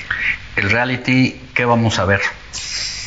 Pues fíjate que lo platico dentro del reality. Yo siempre he sido una persona pública y abierta. Eh, y la gente siempre se mete porque eres una persona pública. Pero en este caso, pues ya van a ver, ya no es vida pública, ya es vida íntima. Porque van a empezar, ya van a conocer un poquito más de mi familia dentro de mi casa. El, el, en un ratito, por ejemplo, mi hija eh, Antonia, de 15 años, hizo una película. Eh, vamos a ir a su, al estreno de su película. Estuvo con Ana Claudia Talancón, un gran elenco que se llama Soy tu fan. Y vamos a ir toda la familia con ella, vamos a ir grabando. Eh, y, en el reality sacamos desde que ella se está arreglando, se está acomodando, sus nervios, todo eso. Entonces, es un poquito entrar a nuestra intimidad. Otra labor de convencimiento para la señora Camil. Este, ¿cuál de? ah, no, bueno, esto fue... que aceptara salir en el No, no, mi mujer es una, de verdad, ella es, es una dama, es una princesa, que no sabes cómo quiero, respeto y amo. Y me costó mucho trabajo porque si yo soy muy público, ella es completamente contrario a lo que te estoy diciendo. Ella siempre se mantiene al margen, no. Sin embargo, me apoya y me, y me acompaña a lo que yo decido. Y eso, pues, nos hace una gran pareja, porque tengo, te puedo decir que la mejor compañera que me pudo haber tocado para la parte artística, para la parte cultural, para la parte política, porque nos apoyamos. Y aunque le cuesta mucho trabajo a ella y a mis hijas abrir este pedacito que es mi hogar, mi casa, mi intimidad, mi coche, cuando vamos en el coche, todo eso, pues saben que es parte del proyecto que yo estoy haciendo y esto ayuda a que la gente nos conozca más. De por sí ya me conocen, yo no hay nada, no hay nada que tú me eh, cuando me van a entrevistar hay gente que me pregunta que si hay algo que no quiera tocar y te lo digo aquí, tú no me lo preguntaste, pero hay gente que me pregunta, oye, ¿hay algún tema? Lo que tú me quieras preguntar, hablaste de lo del, este, lo del Palacio de Bellas Artes, cualquier cosa que tú me quieras preguntar, siempre voy a responder. Yo nunca doy una negativa a una entrevista o a un tema en específico, este, no importa de qué se trate. ¿Y el libro? ¿Cómo se va a llamar? ¿Hay alguna editorial? Estoy trabajando. ¿Cómo arranca? Todavía nos arranca justamente de hablando de mis padres. ¿Quiénes son mis padres? ¿De dónde son? ¿Cómo se conocieron? ¿Dónde vivían? que es la colonia San Lorenzo Chico. Nos vamos a situar en Iztapalapa. Nos vamos a situar en Iztapalapa. Iztapalapa para el mundo. Eh, eh, fíjate nada más, hay gente que no sabe que yo nací en Iztapalapa, que estudié en colegios de gobierno, que que estudié, este, que, que yo me, nos, nos, nos, fuimos de indocumentados. O sea, todo eso lo platico en el libro porque me siento orgulloso de mis raíces. ¿En qué año llegó de indocumentado? En el, yo tenía cinco o seis años cuando nos fuimos a Estados Unidos. Yo creo que fue en el, en el 70, 71, nos fuimos a Estados Unidos. Eh, nos fuimos primero con una visa este, familiar Estuvimos allá y nos quedamos más tiempo porque mi papá decidió quedarse a trabajar, entonces te conviertes en ilegal porque te quedas más tiempo, no entramos de, mojados, y lo digo con todo respeto porque así se les llamaba a los mojados en ese momento. Este, nos quedamos de ilegales y nos quedamos dos años más hasta que la migra literal este, agarró a mi papá en uno de sus trabajos. Él tenía dos o tres trabajos. Lo veía muy poco porque trabajaba cinco o seis horas en un lugar, llegaba, se cambiaba, dormía muy poco, se iba. Y, yo tengo ese ejemplo de mi padre, de ver lo que hacía por sacarnos adelante. Hasta que lo agarró la migra, nos deportaron, regresamos a México y tuvimos que volver a empezar. Entonces, es, somos una de tantas miles y millones de familias en este país que tienen que salir adelante a base del esfuerzo, del trabajo, este, y buscando oportunidades. ¿Y qué es lo que más le marcó su regreso ya ahora así como indocumentado al país? ¿Recuerda? ¿Tiene no, presente muy ese chico. momento? Yo, cuando yo escuchaba que mi papá tenía miedo que nos agarrara la migra, este, yo lo entendía. yo la migra pensaba que era una bruja. Yo me imaginaba una bruja que nos iba a agarrar y porque yo no entendía, yo estaba muy chiquito, tenía cinco años. Claro. Entonces ese era mi coyo, la migra, y, de repente llegaba mi papá y decía, hicieron una redada y estábamos en el, él trabajaba deshuesando carne en, una deshuesadora, en una empacadora, y luego en las noches eh, se iba a otro lugar y los fines de semana trabajaba de cadenero y de barman en un, en un bar, este, y era la única forma de salir adelante. Entonces yo no entendía, cuando regresamos a México, pues yo era, regresamos nuevamente a la colonia de donde salimos, este, pero mi papá pues traía un fondo como para sacarnos adelante y de ahí empezó a invertir y, trabajaba en el rastro de ferrería, arriando reses, cargando, este, esa es la realidad. Y llegó a ser uno de los introductores de ganado de carne más importantes de la República y eso hace que yo me siento orgulloso de mi padre por lo que logró. ¿Le da un sentimiento especial oír a Los Ángeles Azules? Sí, por supuesto, porque son de Los Ángeles, este, son de, de, Iztapalapa para el mundo. Además, más o menos cerca, digo, la delegaciones o demarcaciones muy grandes. Es muy grande, pero no deja de ser una, o sea, que es un territorio. Este, y, yo quiero empezar justamente mi trabajo territorial y campaña en Iztapalapa. Y que la gente sepa que yo soy de ahí, de allá vengo y voy a ir a recorrer con el reality, voy a ir a la escuela, que es donde estudié, que es la Manuel Cetello. Mi abuelita eh, tenía un puesto en el mercado, el mercado de ahí de San Lorenzo, Chicotencatl, ella era ahí, tenía su puesto en el mercado. Este, todas esa remembranza y, recordarlo y volverlo a vivir y, no perder esas raíces y esas tradiciones. Y yo sé que hay mucha gente, voy a ir a la casa donde vivíamos. A eso iba, si ha tenido chance, oportunidad de volver y si, ¿quién vive ahí? Sí. ¿Quién vive? Sí, y, y un día fui con mi familia. Imagínate mi mujer hay que reconocerlo, mi mujer sí viene de una familia, la familia Camil, que son de tradición, ella toda la vida es de, mayordomos, este, asistentes, aviones privados y, limusinas y todo. Y, llevé a mi mujer en algún momento y a mis hijas a que conocieran. Pues estaban, yo creo que tiene como cinco años, mis hijas estaban más chiquitas. No mucho. Estaban más chiquitas, o más. ¿Grabó ese momento? no, no, no lo grabé. No, yo creo que fue hace como 10, yo llevo 17 años con mi mujer, yo creo que fue hace como 10 o 12 años que la llevé. La observó detenidamente, me imagino. Sí, por supuesto. y, yo quiero regresar ahora también con el reality para ir. Y te voy a decir una cosa que hice. Y te lo pueden decir, ustedes lo pueden confirmar. Yo viví en Trinidad número 9, Colonia San Lorenzo, Chicotenca. Llegué y toqué el timbre.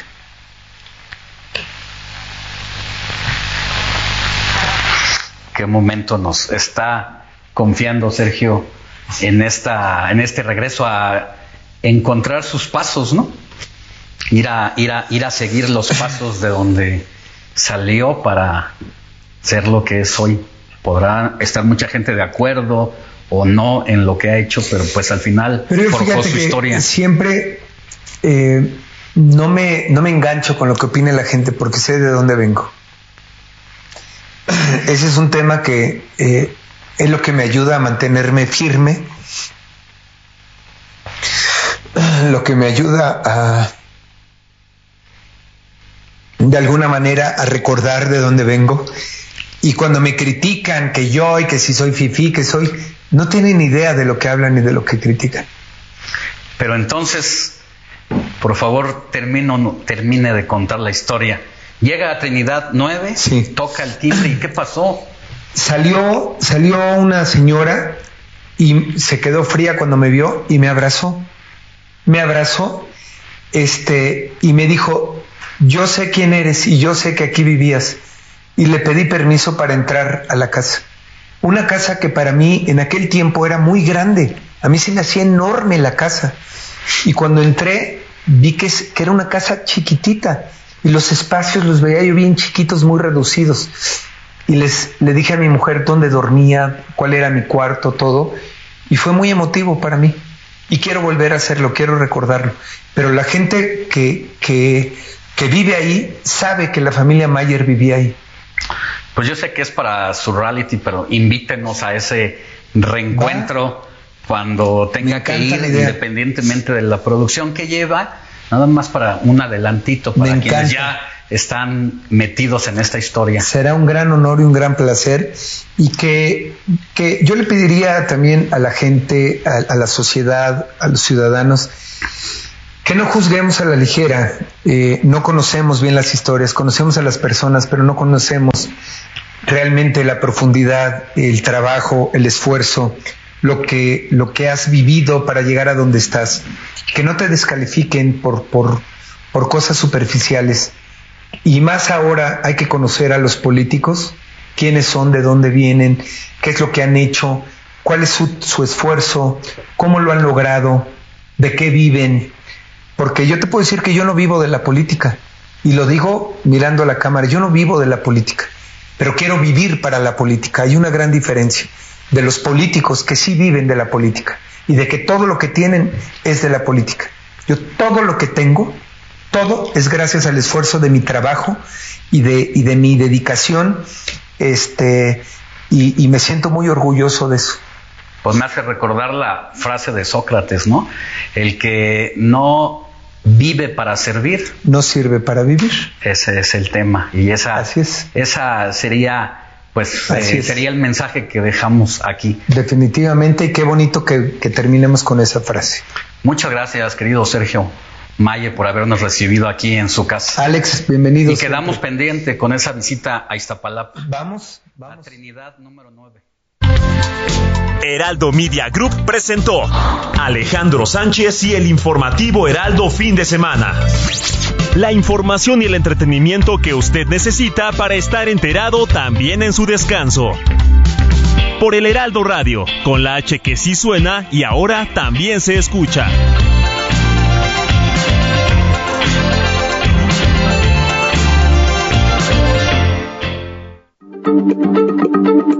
Heraldo Radio, la H se lee, se comparte, se ve y ahora también se escucha.